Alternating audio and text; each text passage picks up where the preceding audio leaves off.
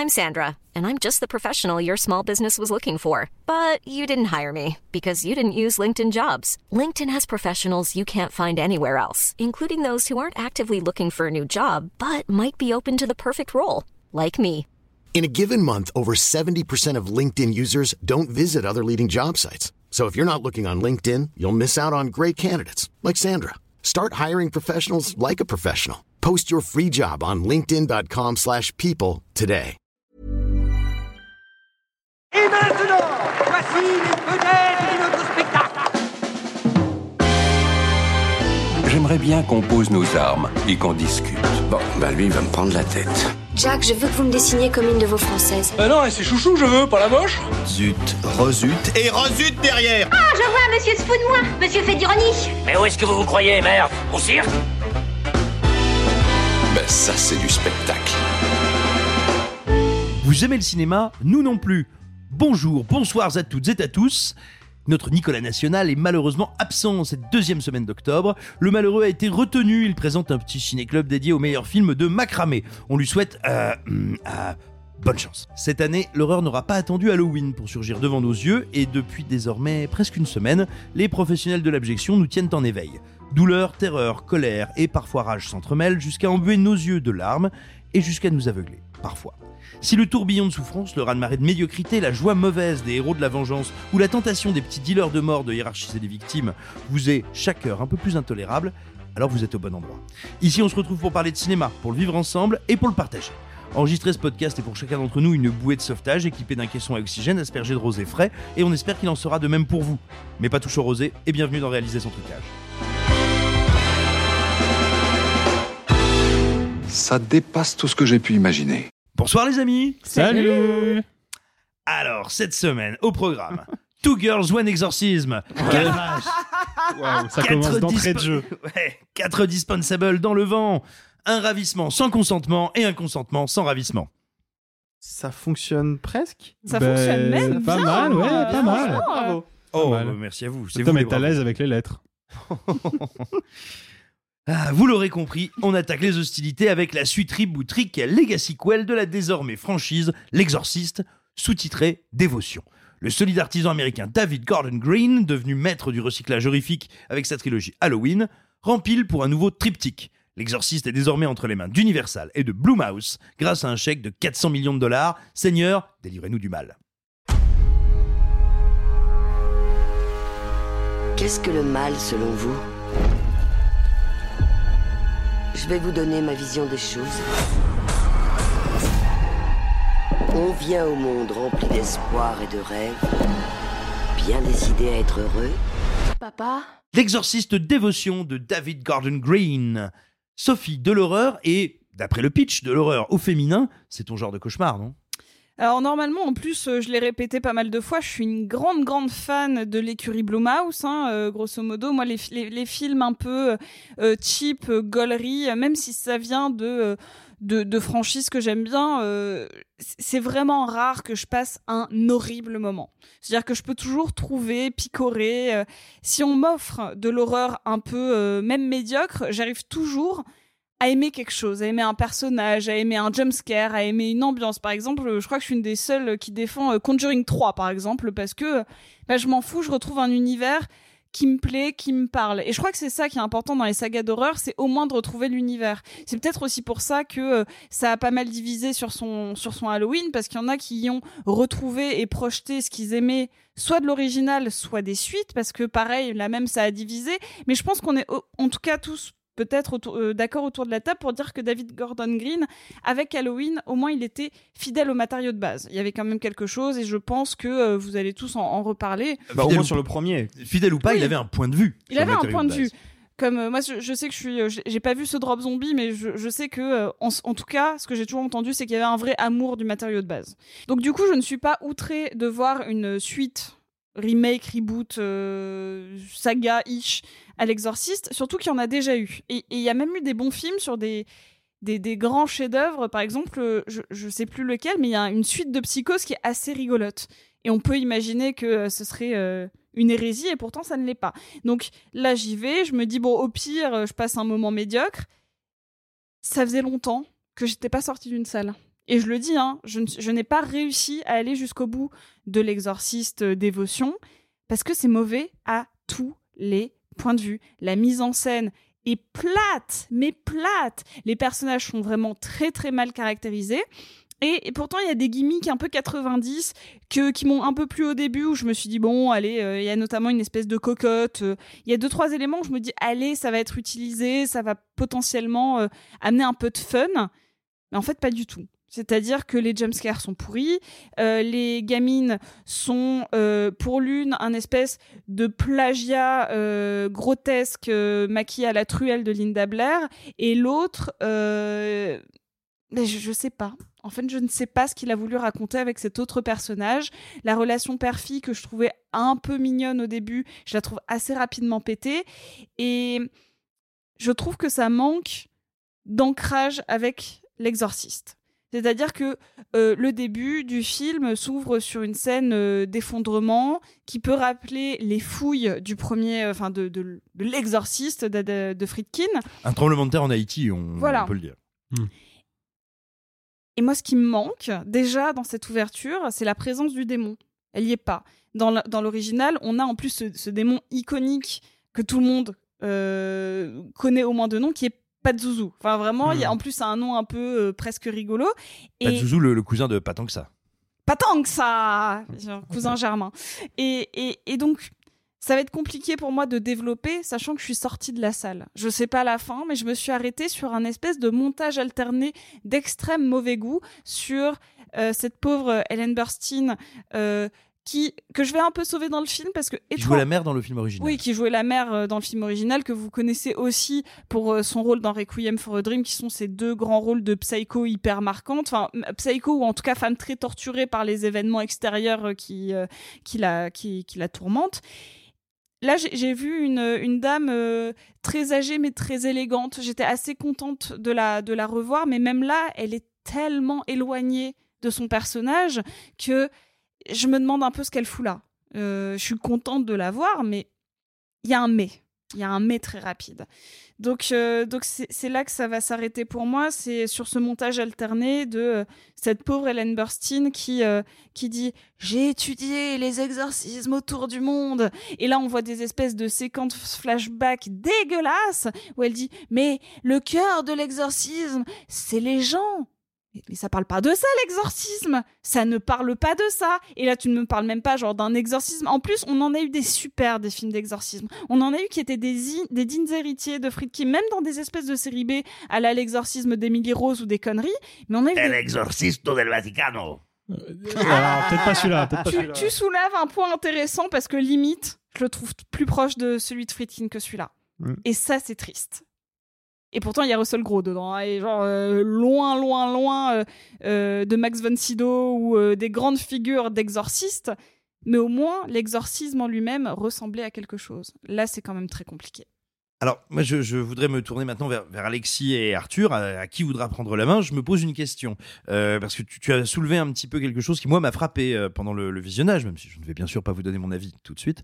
Euh, c'est que moi, j'ai eu effectivement le sentiment que le film faisait finalement, excepté en surface, très peu référence à l'exorciste, dans ses effets de mise en scène et dans sa construction, mais beaucoup plus à la tétrachier d'adaptation de ce sous-genre, du film de possession, et à ses effets. Parce que tu l'as dit, on a des jumpscares, mais voilà, dans son montage, dans son truc, j'ai pas du tout eu l'impression que le film faisait référence à l'exorciste, mais bien à tout ce qui a suivi après. Bon, vu quand même, il y a un- une petite référence au thème musical. Enfin, c'est quand même énorme, non?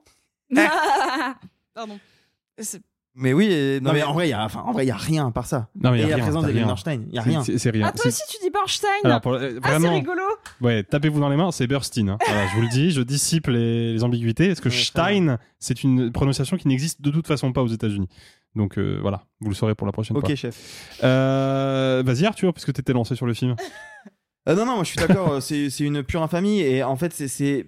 Ce qui, ce qui était intéressant en, euh, avec le projet d'Halloween, c'est que euh, Blumhouse, dans sa, toute sa dimension capitalo-artistique, on va dire, avait essayé de ramener euh, Carpenter de retour. Carpenter qui, lui, a un peu toujours rejeté toutes les suites, même s'il y en a qui sont vraiment bien, genre la 3. Bah, puis qui avait même rejeté le cinéma et l'industrie hollywoodienne. ces dernières années. Et, et donc, alors, on ne sait pas pour quel chèque, on ne sait pas s'il avait vraiment envie de revenir. Le fait est que Carpenter était impliqué dans le retour de cette franchise. Et moi, c'est toujours un geste qui me met un peu mal à l'aise de se dire, faites comme si tous les films que vous avez vus post-Halloween et post-L'Exorciste aussi n'existent pas. Ça, c'est la vraie suite. Moi, c'est même mal à l'aise parce que typiquement, je vous dis, j'aime bien Halloween 3.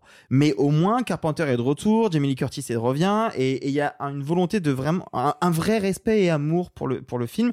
Et je pense que Halloween permettait de pouvoir explorer l'univers de qui est ce tueur, qu'est-ce que qu'est-ce que sont devenus tous ces gens. Là, beaucoup moins en fait. Ce qu'a fait Friedkin, c'est- un film. Alors effectivement, il y a eu des suites. Moi, je, moi, je vous le dis, je, je l'ai regardé cet après-midi à Exorcist 2, L'hérétique. l'hérétique, que j'avais jamais vu avant, qui est pas un très bon film, mais qui a au moins une très bonne BO et, euh, et qui a euh, beaucoup de sauterelles. Euh, au moins. euh, L'exorciste tient tout seul. Donc en fait, pour, il ne pourrait ne pas y avoir de suite. Donc là, le geste de dire oubliez les suites, ça c'est la vraie suite.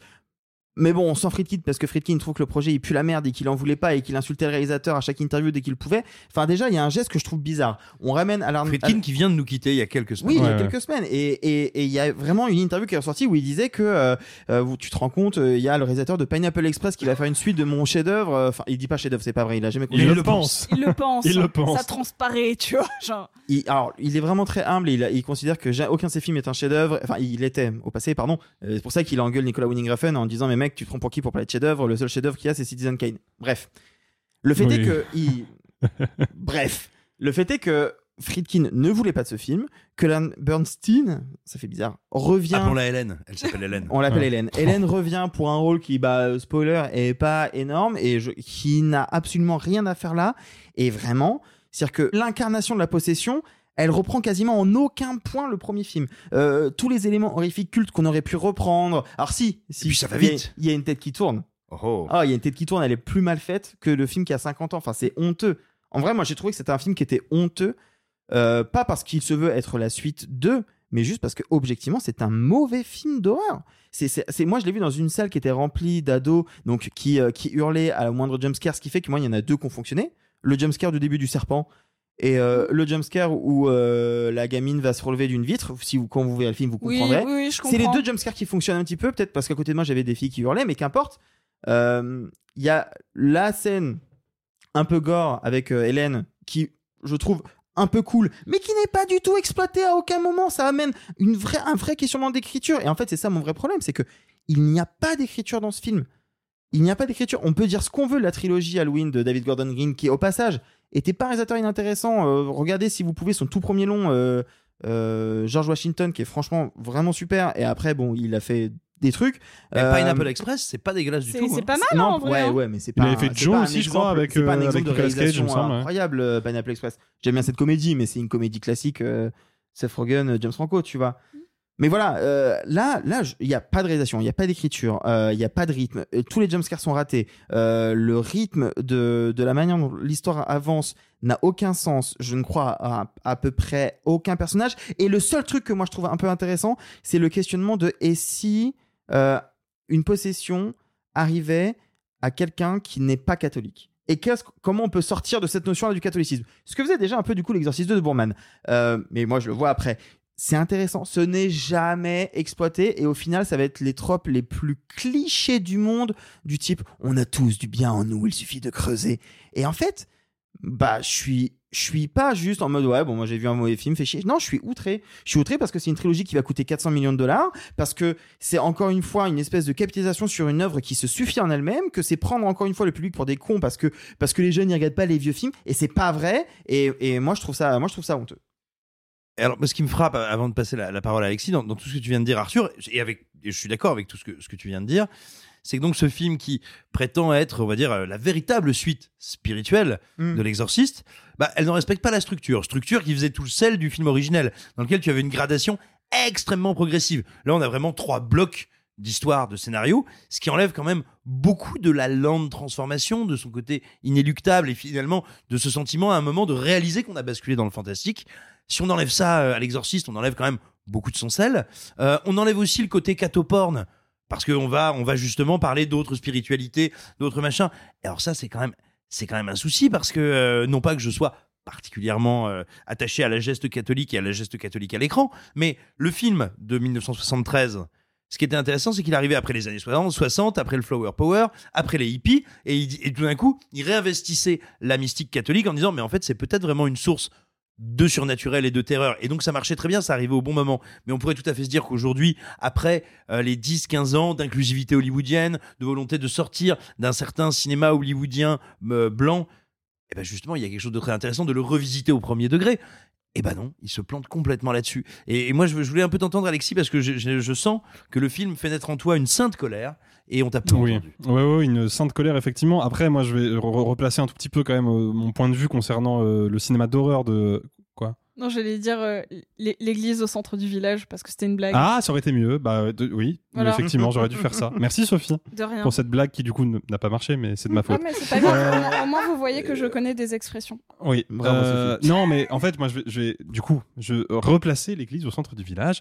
Concernant euh, David Gordon Green, moi, je trouve que dès le premier Halloween, c'est n'importe quoi. Donc, euh, voilà, je replace euh, ce principe-là.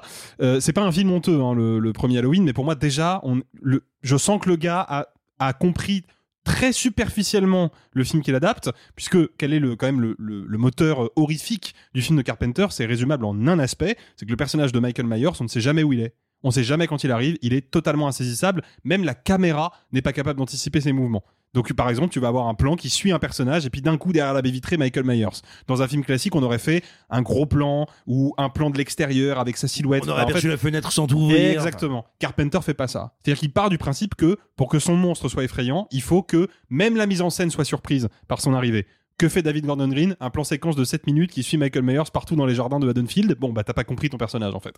Et ce qui est terrible, c'est que ce premier Halloween, il est relativement potable parce que je pense que David Gordon Green, il a pas encore totalement les pleins pouvoirs sur la franchise parce qu'il y a Jason Blum qui met du pognon derrière parce qu'il y a Carpenter qui soutient le projet c'est jamais arrivé depuis euh, on ne sait combien de décennies qui soutiennent la suite d'un de ses films ou le remake d'un de ses films sachant que c'est quand même un peu les deux et du coup bah euh, il y a une pression certainement de dingue sur Gordon Green donc il essaie quand même un minimum de faire les choses bien puis plus on avance dans la franchise Halloween plus il a le contrôle plus il fait n'importe quoi jusqu'à Halloween Ends qui est même plus un slasher Je crois que je l'ai même pas vu le 3. Ah, c'est ah mais- mais c'est très embarrassant. mais le C'est 3 un a enfer. exactement euh, euh, Halloween Ends, n'appelons pas le 3 parce que c'est techniquement le 12e.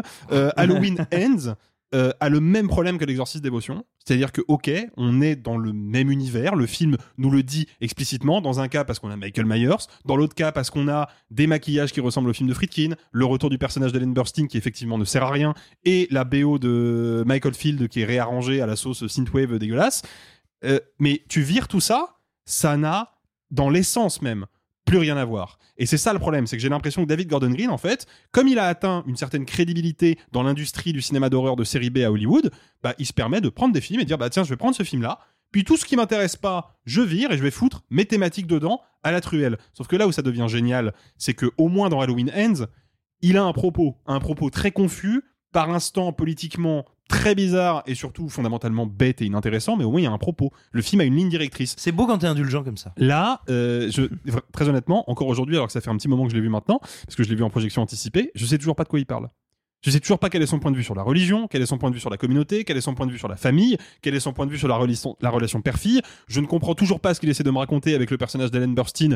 Je, vraiment, je, je ne saisis pas l'utilisation de ce personnage. Pourquoi de l'avoir ramené de cette manière-là En avoir fait une vieille mère solitaire, brisée, mais qui a quand même un grand cœur? Alors que c'est pas du tout ce que le personnage inspire quand tu vois le film de Friedkin, mais alors pas du tout. La preuve, elle est pas dans le Euh, voilà, Ben, il y a un moment où juste, enfin, je suis désolé, mais le gars, de toute évidence, s'est lancé dans un projet qu'il ne comprend pas, et ça n'a pas l'air de lui poser particulièrement de problème. Et Donc, puis- euh, je- ouais, c'est un film qui me laisse très circonspect, quoi. Et puis quelque chose qu'on a encore très peu soulevé, alors que quand même à peu près toute la promo du film c'est s'orienter là-dessus. Euh, on n'a plus une petite fille à exorciser, mais deux euh, qui viennent de milieux, euh, de milieux culturels et sociaux différents, une blanche, une noire, et j'ai l'impression qu'en fait ils se sont dit au moment d'écrire le truc genre Ouais, quelle bonne idée, quel bon concept, et tout le monde a oublié. Mais- Personne n'en fait rien. Mais non, mais c'est, mais en plus, déjà, Alors, si je suis un tout petit peu de mauvaise foi, euh, le fait que le personnage de la petite fille blanche et des parents cathos de droite, un peu réac, peut expliquer qu'à un moment le père va avoir un comportement qui va amener à une situation un peu tragique à la fin. Si Ouais, je suis ouais, un peu de mauvaise foi. Ouais, voilà, mais il faut vraiment tirer quoi. Faut, faut- oui, et enfin, puis, faut puis- tirer. enfin, puis, en plus, c'est, pardon, mais c'est, c'est oublier, oublier quand même un truc, c'est qu'il y a une erreur à ne, à ne pas faire en général, hein, parce qu'il y a quelques exemples de films où ça fonctionne, mais il y a une erreur à ne pas faire quand on fait une suite à un film, c'est de doubler le concept du film d'origine. Alors parfois, comme je l'ai dit, ça fonctionne. Dans un film qui est pas parfait mais que j'aime bien, qui est Le Monde Perdu Jurassic Park, bon bah il y a pas un T-Rex, il y en a deux. Bah, mais du coup la scène avec les deux T-Rex elle est folle. Donc là ça fonctionne.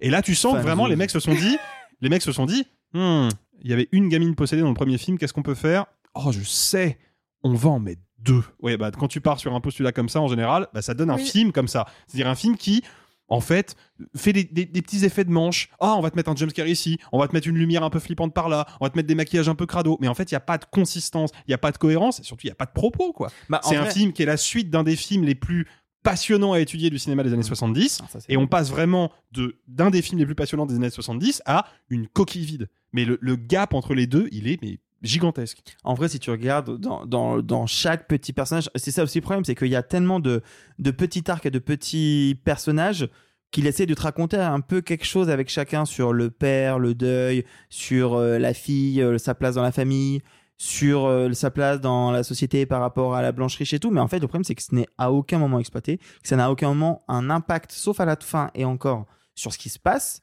Mais moi, c'est, enfin, tout ça, c'est évidemment une coquille vide. Mais pour revenir à ce que disait Simon tout à l'heure, moi, il y a un autre truc qui me choque, je sais pas vous, mais moi, de, me souvenir adolescent de l'exorcisme, parce que je l'ai pas beaucoup revu depuis. Ça a été un petit trauma euh, comme Shining quand j'ai découvert à 16-17 ans.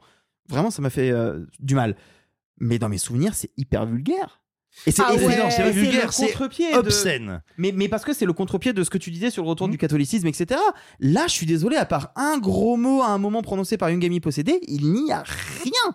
À un moment, la gamine possédée va reprendre le, le cruciforme. euh, le Le cruciforme. cruciforme. Le- Je- elle va- non. J'adore. Ça aurait été plus j'adore. drôle. Le Non. mec a regardé les Bricole Girls en fait. il dit, putain, j'ai pas peur. Hein. C'est chiant, maintenant il va être obligé de la garder. Euh, non, mais à un moment, la gamine prend le crucifix, tu te dis, évidemment, ça rappelle la scène où, où dans le premier exercice, le seul, et on va dire, euh, elle se l'enfonce dans le vagin. Et Elle se masturbe avec au Et sang. c'est- Et c'est une scène traumatisante. Et en fait, elle l'utilise pour faire un geste qui est, comme je le disais tout à l'heure, intéressant, mais pas du tout exploité. Et qui n'est en aucun cas obscène. Et il Ah. perd totalement cet ADN-là qui était pour moi, mais primordial. Moi, il y avait un truc qui aurait pu m'intéresser et pareil, il passe complètement. C'est c'est pour ça. Je me suis demandé beaucoup pourquoi c'est cette scène que je vous ai un peu décrit de montage alterné euh, euh, sur Hélène Burstyn qui dit oui, toutes les cultures euh, ont leur euh, voilà. Il existe dans le cinéma d'horreur et aussi euh, plus ou moins, je vous ai parlé il y a pas très longtemps d'un- film de possession euh, et de fantômes euh, qui, utilisait d'autres d'autres co- d'autres codes et qui n'étaient pas du tout du catoporn. Mais en fait, moi, il y a beaucoup de films récemment, on en voit de plus en plus en festival, qui utilisent d'autres démons, d'autres cultures, des djinns, des d-books, et qui font des films de possession super intéressants. Là, ce qui me gêne, c'est que ça aurait été une bonne idée de dire qu'en fait, la force du mal est commune. Et justement, se servir de cette pluralité religieuse pour en faire une espèce d'ultime exorcisme, si on veut pousser les potards, tu vois. Limite, mais dans ce cas-là, il fallait qu'elle soit encore plus radicalement Ouais, différente. Et là, là, ça flirte trop sur juste, elles ont des petites différences, donc c'est un peu la même chose. Non, faites le mal ultime, faites l'exorcisme du mal. Ça, pourquoi pas, tu vois Et là, il passe encore une fois à côté de son sujet. Enfin, je, je sais pas si ça vous semble Ah, mais complètement totalement. Ah bah, je suis totalement d'accord avec mais, toi. euh, Totalement. mais là, euh, il pouette. Non, mais je suis d'accord. Et, et juste pour revenir sur ce que tu disais sur effectivement les autres formes d'exorcisme, moi j'ai découvert un film il y a deux ans qui se trouve être dans la sélection d'Halloween de Shadows, mais euh, c'est The Medium de Benjung Pisantanakun et c'est incroyable parce que c'est en Thaïlande et c'est avec des démons qui n'ont rien à voir et en plus c'est en fond de footage et tout. Mais bref, mais évidemment qu'il y avait mille trucs à faire pour sortir un peu de la vision. euh, euh, chrétienne, catholique, euh, nulle, qu'il essaye de faire et qu'en fait il l'exploite pas du Bah tout. c'est ça, parce que c'est toujours agréable, hein, un bon euh, catoporn. hein, J'en parlais sur la Nun 2 de temps en temps, c'est vraiment très rigolo. Hein. Mais il y a des films comme euh, euh, Under the Shadow, qui est un film que je cite Bien souvent, sûr. qui est un film iranien. Qui est est disponible sur Netflix d'ailleurs, si vous en êtes C'est curieux. ça, c'est exactement ça. Et qui euh, n'est pas un film d'exorcisme, mais juste un film de possession. Mm. C'est et c'est fascinant de voir comment on utilise d'autres codes. Et là, en fait, il en a aucun. Et ce qui est con, c'est qu'il y a plein de, de jeunes réals tout autour du monde qui, eux, se sont nourris de Friedkin pour recréer Mm. dans leur propre euh, cercle culturel, religieux ou autre, des films d'exorcisme. Notamment, euh, moi, je pense que le film de possession qui me fait le plus peur au monde, c'est The Strangers ou The Wailing, Ouais. qui est genre terrifiant Coréen? Coréen et qui, c'est sûr, s'est servi de code de Friedkin sur l'arrivée des personnages, les cadrages, La Alors question du mal. la question du mal. Et là, t'as l'impression qu'il y en a un qui fait Ouais, je vais faire l'exorciste, vous, bande de losers, vous avez pas pu le faire. Et là, t'es en mode Mais mec, t'as peut-être même pas vu le film. Peut-être que si on lui faisait le jeu de l'été, lui, le film qu'il aurait pas vu, c'est l'exorciste. Genre, franchement. L'exorciste de David Gordon Green. Et vous, préférez-vous sucer des mythes en enfer ou juste mâchonner le corps spongieux du Christ après une, petite, après une petite rasade de séminal jus de raisin? Eh bien, vous nous le dites. enfer. Vous nous le dites en com sur les applications de podcast parce que pour nous c'est mieux sur nous Resal Socials at RS Trucage sur Twitter ou Instagram. Enfin bref, partout où vous voulez, venez nous causer, venez dire du sûr bien. que t'as de envie nous. qu'il nous réponde sur cette question précise, euh, Simon Ouais, je suis curieux des réponses un peu quand même, mais c'est Ouais, une moi je suis curiosité assez mal curieux placée. réponses. Envoyez-nous des photos de cette belle expérience. Mom deserves the best, and there's no better place to shop for Mother's Day than Whole Foods Market. They're your destination for unbeatable savings, from premium gifts to show-stopping flowers and irresistible desserts. Start by saving 33% with Prime on all body care and candles. Then get a 15-stem bunch of tulips for just $9.99 each with Prime. Round out Mom's menu with festive rosé, irresistible berry chantilly cake, and more special treats. Come celebrate Mother's Day at Whole Foods Market. Hiring for your small business? If you're not looking for professionals on LinkedIn, you're looking in the wrong place. That's like looking for your car keys in a fish tank. LinkedIn helps you hire professionals you can't find anywhere else, even those who aren't actively searching for a new job but might be open to the perfect role. In a given month, over 70% of LinkedIn users don't even visit other leading job sites. So start looking in the right place. With LinkedIn, you can hire professionals like a professional. Post your free job on linkedin.com/people slash people today. Cette semaine, une nouvelle en a amené une autre, telle une pelote de laine qu'on délite. Eh bien, tout simplement, on a, on a appris dans un premier temps que la série euh, Daredevil Born Again se voyait, euh, se voyait euh, recevoir un traitement de choc, vu que après le tournage, je crois, de quasiment la moitié de la première saison, Marvel a décidé de tout mettre à la poubelle, virer les scénaristes, embaucher un showrunner, embaucher des scénaristes et recommencer de zéro. Et oui, vous avez bien entendu, embaucher un showrunner. C'est Ah, fou, à quel- sens, ça parce que figurez-vous que chez Marvel, depuis trois ans, on fait des séries sans showrunner. Le, le showrunner, euh, pour ceux qui nous écoutent et qui ne sauraient pas bien bah, comment se produit ou se fait une série, le showrunner, alors c'est pas exactement l'équivalent du réalisateur, c'est pas non plus exactement l'équivalent du producteur, c'est on va dire le chef d'orchestre narratif, euh, voilà, le chef d'orchestre narratif, celui qui va diriger là où les équipes d'écriture, qui va également avec un premier ou une première équipe de metteurs en scène définir une identité visuelle, une charte visuelle, et puis ensuite bah, qui va euh, veiller à ce que tout ça suive euh, son, son bon, son bon cheminement. Et il faut savoir qu'absolument toutes les séries au monde, y compris en France, hein, même si en France, pour une raison assez mystérieuse, on a tendance à, à appeler ça réalisateur ou à appeler ça directeur de collection. Directeur de collection, c'est assez mystérieux, mais il y a beaucoup de boîtes de prod Mhm. de séries qui ont des directeurs de collection qui sont des showrunners. Donc. Bref, euh, mais, mais il faut savoir qu'il n'y a pas une série au monde qui est faite autrement que comme ça. On oui, a et besoin. puis vous connaissez vraiment des showrunners super connus parce qu'on on, on connaît pas généralement les réalisateurs des épisodes, mais vous connaissez euh, Shonda Rhimes pour euh, pour Grey's Anatomy, vous connaissez vous connaissez Mark Sherry pour euh, Desperate Housewives, vous Ryan Murphy. Ryan Murphy évidemment. Chris Carter pour X-Files, c'était le Ouais. début des, des showrunners Ouais, dont on connaissait Puis en les noms. plus, généralement, ils ont, euh, ils ont toujours leur catégorie de séries à qui on leur donne les pleins pouvoirs. Par exemple, euh, David Shore, euh, qui est un spécialiste Ouais. des séries médicales, qui a fait Doctor House. Bah, après, c'est lui qui a fait The, Do- The Good Doctor, Mark, Che- Mark Sherry. Après Desperate Housewives, il a fait Why Woman Kills, etc., etc. Absolument. Et, euh, et donc, on découvre que Marvel n'embauchait pas de showrunner.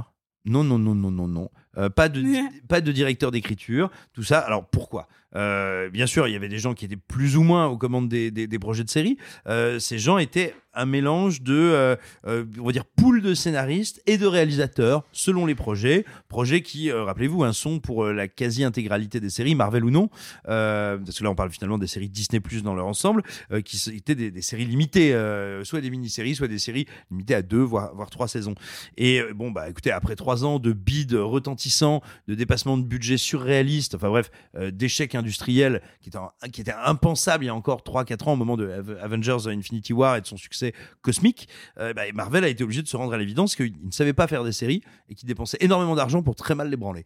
Euh, et dans des proportions encore pires que les films. Alors, ce qui est assez intéressant, c'est qu'on voit plein de gens aujourd'hui dire bon bah ça y est, enfin ils entendent raison, enfin ils ont compris qu'ils devaient quand même se conformer à une certaine manière de faire, quand bien même ils garderont leur tonalité, leur sujet, leur direction artistique. Mais bon, en gros, pour réussir à faire quelque chose, bah faut suivre deux trois règles. C'est pas pour rien que tout le monde fait de la même manière. C'est parce qu'il y a des techniques qui fonctionnent un petit peu. Mais c'est surtout que c'est imposé par euh, ce qui est sorti des greffes, non? C'est là où je voulais en venir. C'est qu'il ne faut pas croire non plus que Marvel aurait tout d'un coup vu la Ouais. lumière et dit Nous vous avons compris, spectateurs, et nous allons maintenant faire mieux. C'est aussi parce que cette manière de fonctionner était dans ces séries qui coûtent beaucoup de pognon, parce qu'il faut quand même se rendre compte que euh, Marvel, enfin pas, encore une fois, pardon, pas Marvel, Disney Plus a, a diffusé, diffusé un produit, on est encore supérieur, mais diffusé plus de 50 heures de fiction sérielle en 3 ans, c'est-à-dire à peu près l'équivalent de ce qu'ils ont fait en blockbuster, en long métrage de cinéma, en 15 ans tout en continuant à faire des films à côté. C'est une dinguerie.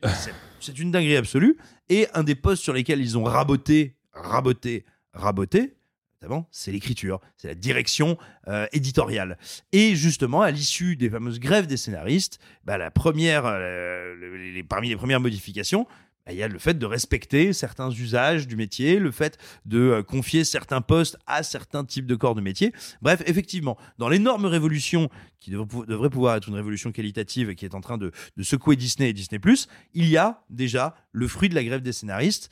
Et, c'est d'autant plus intéressant, et c'est à garder en mémoire, que c'est une des raisons, au-delà de la juste rémunération des intéressés, de l'intérêt de ces grèves. Rappelons que la grève, elle n'est pas terminée. Il y a toujours les comédiens qui sont en grève. Mmh. Et on sait actuellement, et j'en terminerai par là, que le bras de fer est beaucoup plus tendu qu'avec les scénaristes. Ah bah. Sans, doute, sans doute parce qu'il y a un petit peu d'orgueil de la part des studios. Sans doute parce qu'ils ont dû déjà lâcher un gros billet pour les scénaristes, qu'ils aimeraient bien ne pas faire autant sur les comédiens. Mais, mais regardez un petit peu sur les réseaux sociaux, ça se balade à l'heure où on parle. Là, on voit arriver les premières fictions dans lesquelles Disney, donc qui ont été produites avant la grève, a implanté des comédiens, notamment des, des faux figurants, des figurants euh, générés par intelligence artificielle. Dans Loki, c'est ça? Euh, Pas que dans Loki, un peu partout. On en y a un plusieurs, euh, mais vous allez les trouver. Hein, ça se balade sur TikTok, ça se balade sur Twitter. Vous faites Disney Plus AI, ça va. Vous avez, vous avez avoir les yeux qui saignent et le, cerveau qui rit. c'est très embarrassant, c'est assez terrifiant, et ça permet de comprendre pourquoi c'est important justement les luttes qui sont, qui sont actuellement menés par les, par les comédiens. Et euh, il faut vraiment espérer qu'ils gagnent parce que si vous voulez, si on se retrouve derrière les comédiens, il y a aussi les techniciens. C'est-à-dire qu'à un moment, si on a juste à avoir un morceau de décor, en fait, on n'aura plus besoin de morceau de décor. Euh, véritablement, c'est une vraie question. Là, les scénaristes, a priori, ont réussi à, au moins pour un temps et au moins partiellement se prémunir de l'IA et conserver une certaine manière de faire. Il faut espérer que ce soit la même pour les comédiens et les comédiennes et, et donc pour toute l'industrie. Voilà, voilà, c'est une petite mise au point sur l'état de Disney+, Marvel et, euh, et la production, la production de séries et d'écriture en ce moment. Transition, un petit mot de la fête des Cougours qui passionne nos amis d'outre-Québec qui ont découvert il y a peu cet étrange légume, ressemblant à s'y méprendre à une énorme paire de. Après un troisième épisode au délicieux fumet de couches abandonnées dans un vieux sac de sport, on pensait la saga Expendables morte et enterrée. Il semblerait qu'elle bouge encore, puisque Sylvester Stallone a encore une fois rassemblé ses vieux amis et exfiltré quelques nouvelles têtes de la chambre froide de la NPER du spectacle, les bourrins font-ils honneur à leur glorieux pédigré? C'est la question qui tâche.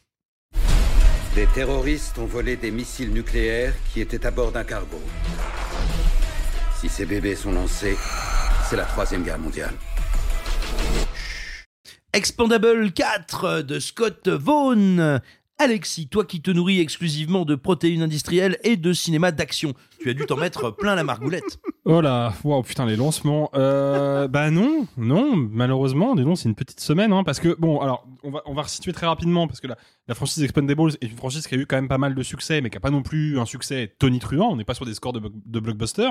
Mais donc, le premier Expendables, qui je crois sort en 2008, 2009, un truc comme ça, euh, est réalisé, donc écrit et réalisé par Sylvester Stallone, et l'idée, c'est eh ben, de s'offrir un dernier tour de piste entre copains et de se faire un dernier film d'action bourrin à la sauce 80s, mais de le faire quand même avec une petite plus-value qui est eh ben, la nouvelle génération du cinéma d'action de l'époque. Donc, en tête de liste, Jason Statham, mais aussi par exemple de Terry Crews qu'on a vu surtout à la série en euh, Brooklyn euh, Nine-Nine. voilà exactement Brooklyn Nine-Nine et qui jouait pour le coup ce qu'il est, à savoir la plus grosse armoire à glace du monde, euh, parce que le gars est quand même vraiment deux fois plus volumineux que Stallone, il faut le faire quoi. Mais donc on avait ce premier film qui était une proposition on va pas se mentir, imparfaite à bien des égards, avec un scénario en total pilote automatique, mais au moins le film était généreux, il était assez viscéral. Je me souviens de, notamment de la première mort du premier Expendables, qui est littéralement un mec qui se fait couper en deux par un lance-grenade, donc genre ça y allait quoi. Le film était rated R.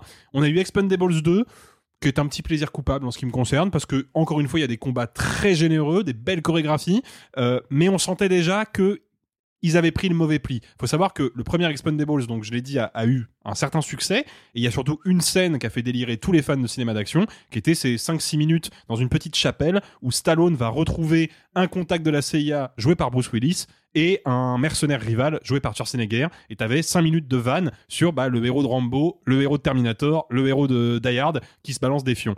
Et c'est la scène que tout le monde avait retenue. Bon, bah, du coup, ils en ont fait un film, Expendables 2, qui n'est constitué quasiment que de vannes, avec Jean-Claude Van Damme qui vient faire des high kicks, avec Chuck Norris qui vient balancer des Chuck Norris facts. Enfin, vraiment, c'était le festival du second degré jusqu'à un point de semi-rupture. Et le problème, c'est que quand t'as fait deux films qui sont, bah, en fait, les deux faces d'une même pièce, et que t'as exploité à 100% une possibilité et une autre, ben, qu'est-ce que tu fais après? Bah, Tu te prends les pieds dans le tapis obligatoirement et ça avait donné Expendables 3 qui était un film qui refusait systématiquement de choisir entre le premier et le second degré et qui du coup avait zéro degré, zéro intensité, il n'y avait pas de souffle, il n'y avait pas d'intérêt.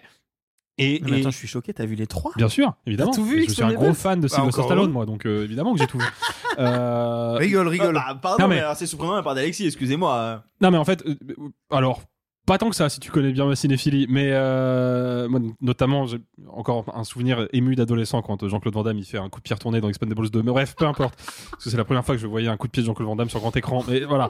Euh, le fait est que Expendables 3, comme je l'ai dit, c'était nul. Et en plus, et c'était là où quand même le film était euh, particulièrement dur à avaler, c'est un film qui coûtait, si ma mémoire est bonne, en- entre 90 et 100 millions de dollars. et on avait peut-être les pires effets spéciaux numériques depuis 20 ans. On avait Donc, notamment tout est allé dans le des casting. scènes... Non, mais tout est allé dans le casting exactement. Putain, les cons, ils ont refait exactement la même chose avec le 4. C'est-à-dire que déjà, ils ont moins d'acteurs, parce qu'il y en a quand même une partie qui a pas voulu rempiler, hein, notamment Terry Crews qui a dit euh, c'est bon, on arrête les conneries, quoi. Je pense qu'il est à l'intérieur d'Andy Garcia, il l'a mangé. Ouais, certainement, ouais. certainement. Mais du coup, on va chercher encore une fois des stars qui là vraiment sont sur le retour juste pour cachetonner en tête de liste Andy Garcia. On a 50 Cent.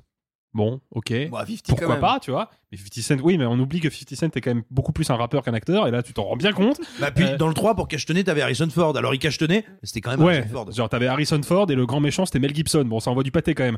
Euh, bah, le fait est que là, non seulement le grand méchant, et je suis obligé de le reconnaître, me fait beaucoup beaucoup de peine alors que c'est quand même fucking Iko Uwais qui est la star de la franchise The Raid et qui est probablement l'un des meilleurs artistes martiaux en activité dans le cinéma. On a également Tony Jaa, le héros de la franchise Hong Bak, pareil, un monstre waouh. d'art martial qui vient passer une tête. Donc sur le papier, tu peux te dire, ok, ils en ont perdu quelques-uns en route. Ils ont récupéré quand même deux, euh, deux nouveaux, parce que ça reste des petits nouveaux hein, comparé à Stallone, et c'est des petits nouveaux qu'on a sous le capot, quoi. Bon, bah, tout péter, ils se battent 10 minutes dans le film. Ce qui est un vrai problème, et surtout, encore une fois, c'est un film qui, moi, me, me- Bon, on va résumer vite fait, et je pense que Simon sera d'accord avec moi, c'est un gros nanar. Le scénario n'a aucun sens, les acteurs sont mauvais, c'est mal éclairé, c'est bête, mais vraiment c'est très bête, c'est mal filmé, enfin, il n'y a rien qui va. C'est un gros plantage. Mais surtout, Un nanar à 100 millions de dollars. hein. mais c'est ça le truc, c'est que c'est une catastrophe industrielle gigantesque. Vraiment, il y a des scènes avec des avions numériques et des explosions numériques, notamment au début du film, qui sont à la limite du regardable. C'est-à-dire qu'à côté de ça, Ant-Man 3, c'est Avatar 2, mais vraiment, c'est un truc de fou à quel point c'est laid. Et, tu te dis, bon, bah, ok, donc toute la thune est passée dans le casting, sauf que, bah, il y a encore moins de casting que sur le 3, en fait. Et c'est ça qui me fascine, c'est que les gars ont réussi, quand même, l'exploit de faire un quatrième film que personne voulait voir et que de fait personne ne voit. C'est un bide partout. Mais en plus de ça, c'est une catastrophe industrielle comme l'était le troisième, et c'est encore plus une catastrophe industrielle parce que non seulement le film coûte très très cher et il est hideux, mais en plus de ça, il marche pas alors que le 3 avait fini par être un peu, à peu près rentable.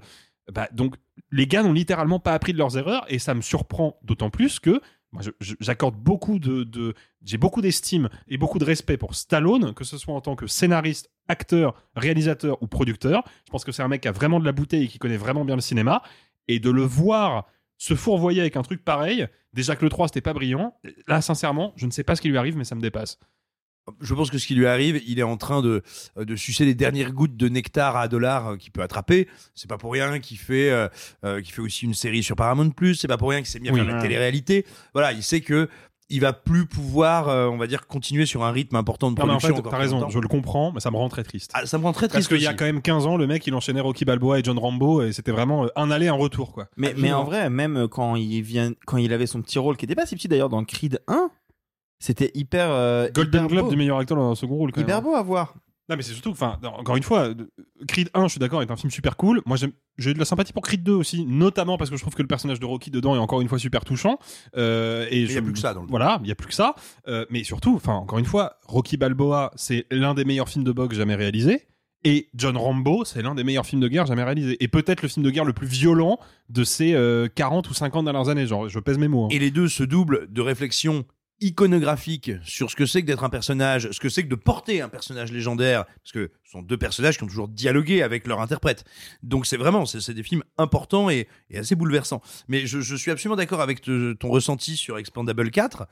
Le, le- ce qui est assez, assez sidérant, c'est que le film arrive, on va dire, à être une collection, non pas des bourpifs des années 80, non pas des classiques de la castagne à l'ancienne, mais c'est une collection des pires tares du cinéma d'action américain. Tu l'as dit, on a la technique euh, OSEF, avec des fonds verts infâmes, des incrustations horribles, des effets numériques crado, qui viennent de l'époque où il y a une partie du cinéma d'action américain, début des années, fin des années 90, début des années 2000, qui est partie de la- dans la direction de la vidéo de l'exclu vidéo. Avant même le DVD, ça arrivait déjà en VHS. Et c'est un moment, on va dire, où il y a plein de sociétés euh, comme euh, Millennium, etc. Enfin, tous ces Ouais, trucs-là, ouais, ouais. qui ont commencé à faire du moins 10 ans. Mais c'est à ce niveau-là De laideur Ah non, c'est pire encore.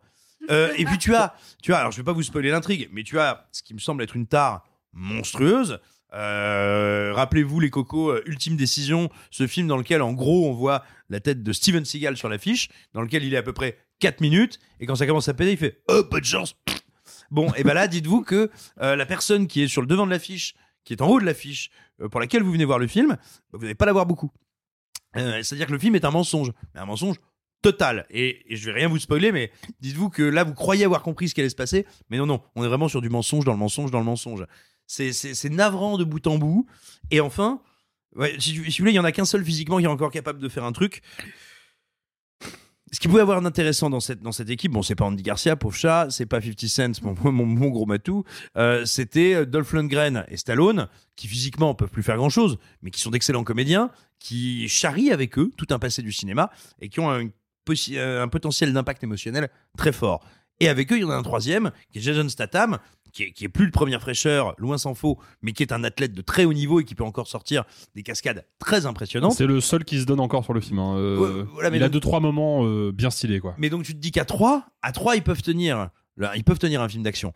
Le problème, c'est que euh, il a beau être encore très très capable Jason Statham, quand on le met face à euh, Iko Quace, bah là il y a un petit souci, c'est que euh, si tu veux euh, Statham euh, euh, c'est un monster truck d'accord, mais euh, Hugo Quace c'est une Formule 1, donc forcément ils font pas la course pareil. Du coup, on se retrouve avec des chorégraphies qui ne sont pas pensées pour être le plus spectaculaire possible, mais pour permettre à Statham d'être au niveau de son adversaire. Or, on sait bien qu'il est plus lourd, qu'il n'a pas la même physicalité, qu'il va pas bouger de la même manière. Donc, en Mhm. fait, ces combats n'ont aucun sens. Il y a des plans qu'on accélère, il y a des moments où on touche un peu euh, au shutter pour qu'il y ait moins d'images par plan, pour donner un peu plus d'impact. Et du coup, même celui qui est le plus capable, et toi tu dis il y a quelques scènes stylées, quelques morceaux de scènes, quelques Oui, plans. oui, oui, oui, quelques vois, plans, Typiquement, il y a un moment, euh, c'est dans un énième décor industriel, c'est plutôt vers la fin du film d'ailleurs, où euh, lui il a deux couteaux, Iko Quace il a deux tonfas. Euh, et, et voilà, en fait, la, la bataille et l'affrontement est nul à chier, nul à chier, mais il se termine, enfin il se termine, à un moment il est ponctué par un plan très beau, euh, de, très marrant, très, euh, très manga d'ailleurs, euh, très animation japonaise, de ce bon, de ce bon Statam qui, qui glisse et qui s'arrête avec ses deux lames. Voilà, Mm. et ça c'est super marrant, mais c'est un plan au milieu de la baston, quoi. Et puis bon, quand, quand on a tout sexy, charisme et badassitude féminin, c'est Megan Fox. Enfin, je veux dire, ouais, c'est que t'as un cancer des yeux, quoi. Non, puis surtout, et je terminerai là-dessus, ce qui, est frappant quand tu vois le, le premier Expandable, c'est quand même que les mecs, ils avaient une, une mission très complexe, qui était déjà de faire exister dans le même film Sylvester Stallone et Jason Statham, qui sont quand même chacun dans leur, dans leur domaine des premiers rôles de cinéma d'action, et toute la galaxie de personnages autour. C'est-à-dire que sur le papier, le projet était giga casse-gueule. Comment tu fais pour faire coexister dans le même film quasiment une douzaine de stars de cinéma d'action Ce qui était d'ailleurs un sujet, c'était pris en charge par film. et Dans le c'était premier, complètement pris en charge, ouais. Qui dit Moi, je suis un premier rôle, euh, pourquoi il y a Jet Li? Exactement. Et, et le truc, c'est que le film le mettait très bien en abîme, mais surtout, en définitive, tu terminais en te disant Putain, ils ont tous eu au moins un moment de bravoure. Un moment du film qui leur est intégralement dédié, que ce soit Randy Couture, qui est un ancien lutteur et qui du coup se bat contre un autre euh, ancien lutteur qui est Steve Austin, que ce soit Terry Crews qui est vraiment la grosse armoire à glace et qui du coup a sa grosse séquence armoire à glace badass je filme tout le monde, Jet Li qui faisait des, arts martiaux dans des couloirs et tout, tout le monde avait son petit truc. Et, tu sortais en étant satisfait, le film se foutait pas de ta gueule. Ben là, tu retires Statham, littéralement, personne ne fait rien. Dolph Lundgren fait rien, Randy Couture fait rien, 50 Cent fait rien, et même Tony Jaa et Iko tu sens que il, il les retarde le plus possible parce que s'il leur lâche la bride, bah, tout le monde se fait goumer en 5 minutes et il y a plus de film en fait, parce qu'ils sont à des années-lumière de technique et de virtuosité par rapport aux autres. Donc en plus, le casting est effectivement complètement déséquilibré, et du coup, tu sors en te disant, non seulement le film est mauvais, mais en plus, la seule et unique promesse qu'il devait tenir, il l'a pas tenue. Et ça, c'est quand même vraiment, vraiment une catastrophe. Expendables 4 de Scott Vaughn. Et vous, êtes-vous plutôt cocktail de stéroïdes ou injection de smecta? En com, dites-le nous sur Bah, les ni l'un ni l'autre, mais vraiment euh, chaud. Ah Quitte à choisir les stéroïdes, au moins je vais gonfler un peu quoi. Bah c'est ça, moi c'était c'était pour Ah, une bonne raison de ça va être m'encoller, l'inverse, quoi. quoi. Allez hop, tous une petite injection dans la jugulaire. En com, sur les applications de podcast parce que c'est mieux pour nous, ou sur nos réseaux sociaux. Dites-nous qu'on est gentil, qu'on est sympa, qu'on est beau. Et si vous ne nous aimez pas, recommandez-nous aux gens que vous n'aimez pas. Et maintenant, maintenant, une nouvelle news, une nouvelle news que nous apporte Arthur. Arthur, tu aimes l'eau, tu aimes les hommes poissons et même les queues de sirène, mais je crois que Jason Momoa te reste un ch- un chouïa en travers de la gorge comme une arête pas fraîche. Ouais, elle reste bien en travers de la gorge, celle-là. Je sais pas si vous avez vu passer euh, le- l'article de Variety sorti bah, à l'heure où je vous parle il y a deux jours, qui euh, retrace un peu tout ce qui se passe en ce moment du côté de chez DC. Et c'est un petit peu compliqué comme on peut le deviner. Euh, en l'occurrence, le média américain a eu accès à des pièces qui ont été mises en évidence pendant le procès Amber versus euh, Depp. Enfin, vous m'avez compris. Et, euh, et on y retrouve notamment les notes de la, du thérapeute de l'actrice, euh, le docteur Don Hughes. Et on y voit des petits trucs sur le tournage de Aquaman 2 qui sont un petit peu dégueux. Donc Variety a creusé et ça a l'air d'être assez vrai, même si, évidemment, du côté de chez DC, DC Comics, la Warner et Jason Momoa, on a tout nié en bloc. Mais il est question, en l'occurrence, du traitement qu'a eu Amber Heard sur le tournage du film au moment où, effectivement, c'était en plein milieu de toute la procédure légale avec Johnny Depp. Et, euh, il est raconté dans l'article donc que euh, tout le monde a essayé de faire en sorte de la faire éjecter du projet. Il y avait une pétition en ligne qui était vraiment euh, virale, mais au-delà de ça, là on a le comportement d'un Jason Momoa qui arrivait tous les jours bourré sur le plateau de tournage, qui était méchant avec elle, qui parfois se déguisait en Johnny Depp pour la dégoûter. Euh, on apprend que euh, apparemment James Wan aussi a arrêté de la soutenir et que euh, tout, on a tout fait en sorte pour qu'elle parte. On a, on l'a vraiment poussée, on l'a, on l'a coupé ses scènes. Et alors, le, truc qu'on n'a pas du tout vu venir, c'est qu'apparemment il y a une personne qui s'est battue pour qu'elle reste sur le plateau. Il y a une personne qui a tout fait pour qu'elle reste et qu'elle ait au moins un petit rôle. Et ben, c'est Elon Musk qui est euh, l'ex de Amber Heard, qui aurait apparemment, selon Variety, envoyé un courrier à, à DC, à la Warner, en les menaçant de brûler leur maison si jamais elle n'était pas engagée pour euh, Aquaman 2. Alors, bon, On vit dans un monde où Elon Musk est le mec qui prend le plus défense, enfin la défense d'une Ouais. femme sur un plateau. Ça mais en pas- restant toxique. Ça va Mais en restant, mais en restant euh, toxique, parce eh, que en incitant malgré- Après, quand t'es face à des gens toxiques, il faut employer leur langage. Hein. Euh, T'as des gens toxiques, tu leur dis tu vas cramer leur baraque, en général, ils, se- ils se calment un peu. Hein. Ce qui est horrible, c'est la mauvaise foi qui est derrière tout ça, parce que évidemment que la Warner allait pas euh, dire oui, alors c'est vrai, mais. Mais par contre, ils ont pas dit que c'était faux, parce qu'ils ont reconnu qu'effectivement, euh, Jason Momoa s'est toujours habillé dans un style bohémien. Donc ça veut dire qu'en fait, ils assument le fait que oui, il s'est habillé en Johnny Depp. Et le, message envoyé, je le trouve terrible. Et puis en plus, on parle d'un problème, problème qu'on connaît depuis longtemps. Jason Momoa a un rapport à l'alcool qui est complexe et qui, de ce qu'il en sort, est un peu toxique. Donc c'est l'occasion, une fois encore, de rappeler que euh, le harcèlement en ligne qu'a subi est insupportable et qu'elle n'a pas été reconnue coupable comme ce que beaucoup de gens peuvent euh, dire sur les internets et que la logique voudrait que ça a un impact un peu sur l'avenir de DC, DC Comics parce que au passage, on apprend que euh, Jason Momoa est bien parti pour avoir un autre rôle important dans DC Comics et dans l'avenir de ce que va faire James Gunn, puisqu'il devrait avoir le rôle de Lobo. On ne sait pas s'il l'aura dans le prochain film Superman ou dans pas un à c'est. part. C'est un vilain connu qui est un gros démon avec des cheveux longs, donc qui ressemble plutôt à Momoa. Ok. Ouais, c'est vrai, c'est Jason Momoa, mais, euh, mais blanc comme de la craie, quoi. C'est ça. Et en fait, euh, bah, du coup, la question c'est est-ce que euh, ce projet va quand même avoir lieu ou pas? Dans tous les cas, ce qui est sûr, c'est qu'Amber Heard, elle, on la reverra pas euh, chez DC. Et ça en dit long sur tout ça. Ça me dégoûte.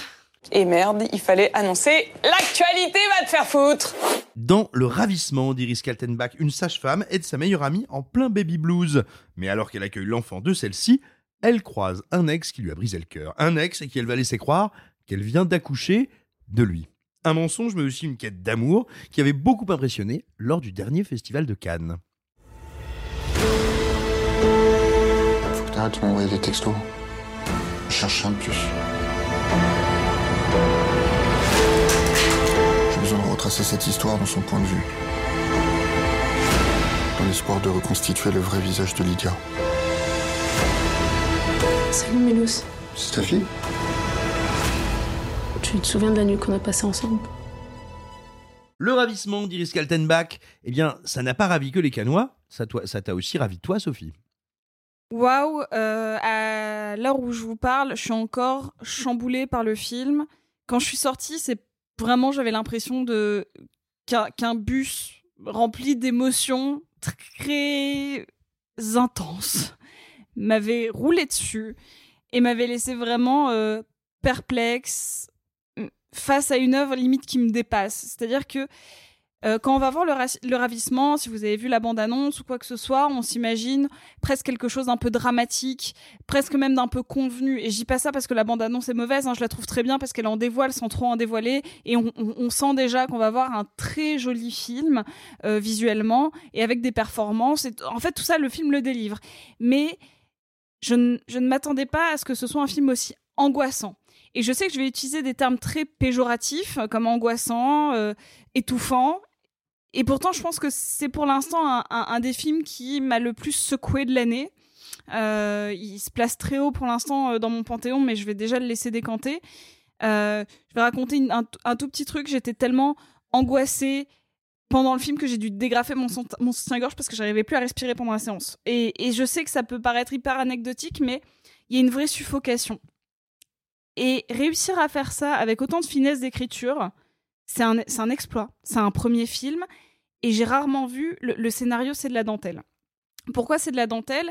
Parce que je pense que Simon reviendra un peu dessus sur le côté euh, euh, film noir dans sa construction, mais c'est-à-dire qu'on a une, une voix off qui va décrire euh, cette jeune femme interprétée par Avia Herzi et qui ne nous cache rien de son sort, du, fait que euh, elle est déjà coupable de quelque chose.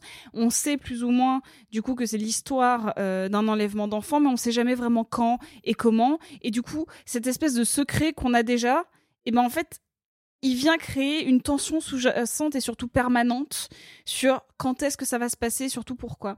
Ce qui est merveilleux dans le ravissement, c'est cet amour total qu'on a pour tous les personnages.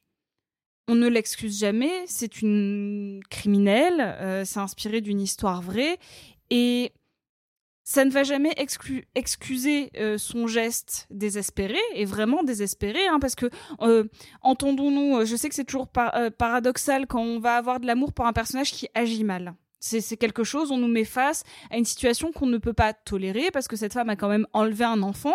Mais malgré tout, je veux rappeler que c'est pas une femme qui a enlevé un enfant et qui lui a fait du mal. C'est vraiment quelqu'un qui a comblé d'une certaine manière une solitude extrême et qui avait de l'amour pour son cet enfant-là, non pas son enfant, mais l'enfant de sa meilleure amie, et, et qui est en, en- quête d'une situation qu'elle ne peut pas avoir, à savoir une espèce de situation maritale un peu parfaite avec un nouveau-né et c'est pas c'est pas étonnant que ce soit une sage-femme qui euh, se confronte tous les jours au bonheur même des bonheurs douloureux hein, mais mais d'accouchement de nouvelles familles qui se créent euh, de mères euh, en, larmes devant la, la, la beauté et la souffrance de l'accouchement et de voir tous ces nouveau-nés qui ne demandent qu'à être des espèces d'éponges d'amour et elle, elle se retrouve face à ce bébé que sa meilleure amie a un peu du mal à aimer, mais dans un baby blues qui est en plus très bien traité, tout à fait normal, tout à fait légitime.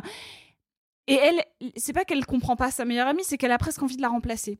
Il y a aussi dans cette relation entre deux femmes le fait qu'elles soient connectées, et encore une fois, ça s'est dit dans la bande-annonce, que quand l'une est au top de son bonheur, l'autre est forcément malheureuse inversement. C'est comme si elles partageaient une jauge d'amour qui ne pouvait jamais être pleine des deux côtés.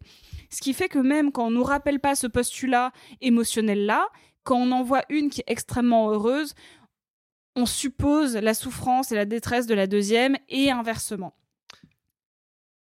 Alors, Arthur, moi, je, je voulais, je voulais te demander, après cette, cette très belle présentation de Sophie, euh, on, on pourrait croire néanmoins, à, à t'entendre, Sophie, que le, le film, est, on, on relève de ce qu'on appellera du, du cinéma social.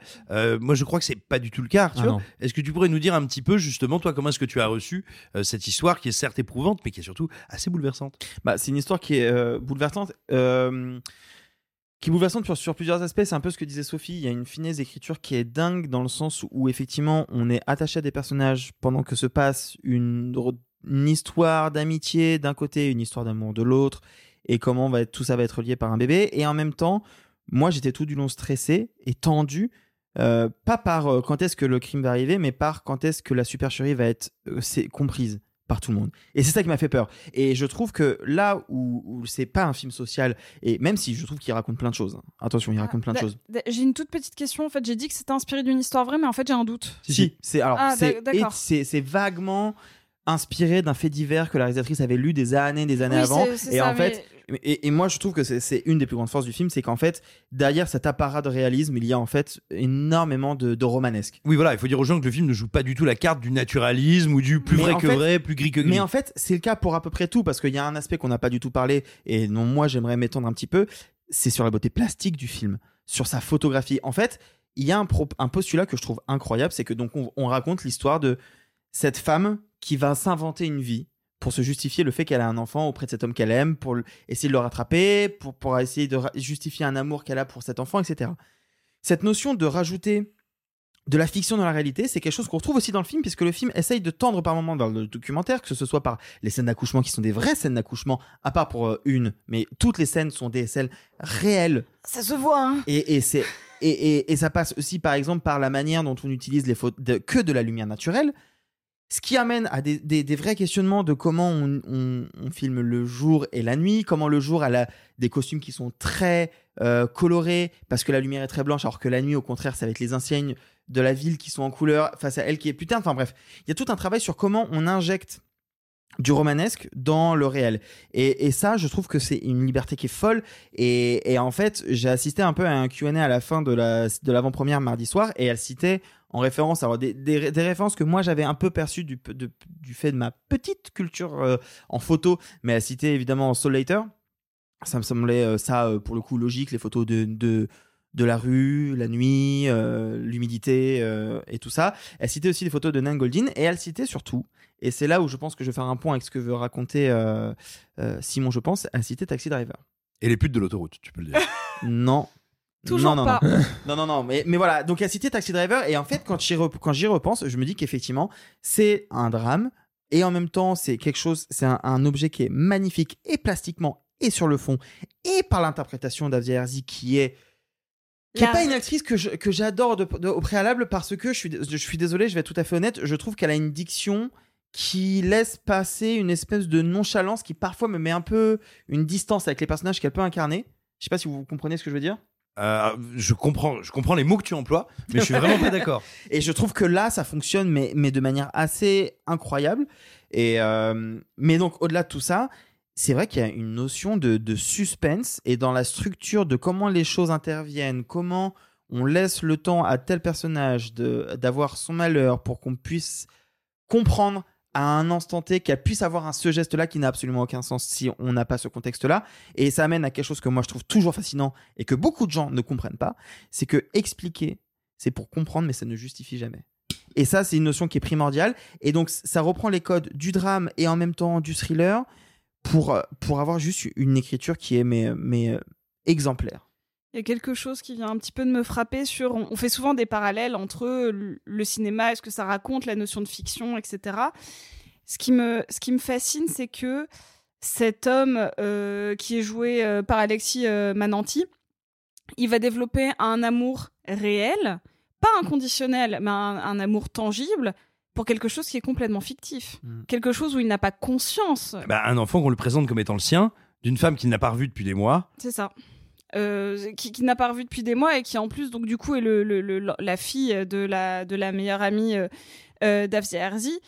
Et, et donc on lui dit que c'est le sien et donc du coup il commence à l'aimer. Et il y a quelque chose d'assez euh, rapidement euh, irrationnel pour le spectateur qui sait que c'est pas son enfant et que il y a ce lien parental qui se qui se crée euh, malgré tout qui je trouve est sans doute l'axe le plus dramatique pour moi euh, qui est la notion de deuil, de compréhension et surtout d'irrationalité du sentiment que tu peux éprouver pour un être que tu limite viens de rencontrer. D'un coup, tu lui imposes que tu dois plus ou moins l'aimer. Et j'ai l'impression qu'elle fait un peu ça avec, le, avec son personnage d'Avia Herzi. C'est-à-dire que nous, on nous la présente euh, comme ça et on nous dit je vais te la présenter de manière euh, complètement irrationnelle face Ouais. à ton quotidien, mais d'un coup tu vas l'aimer. Et tu vas l'aimer presque de manière irrationnelle puisque tu vas jamais cautionner ses actes.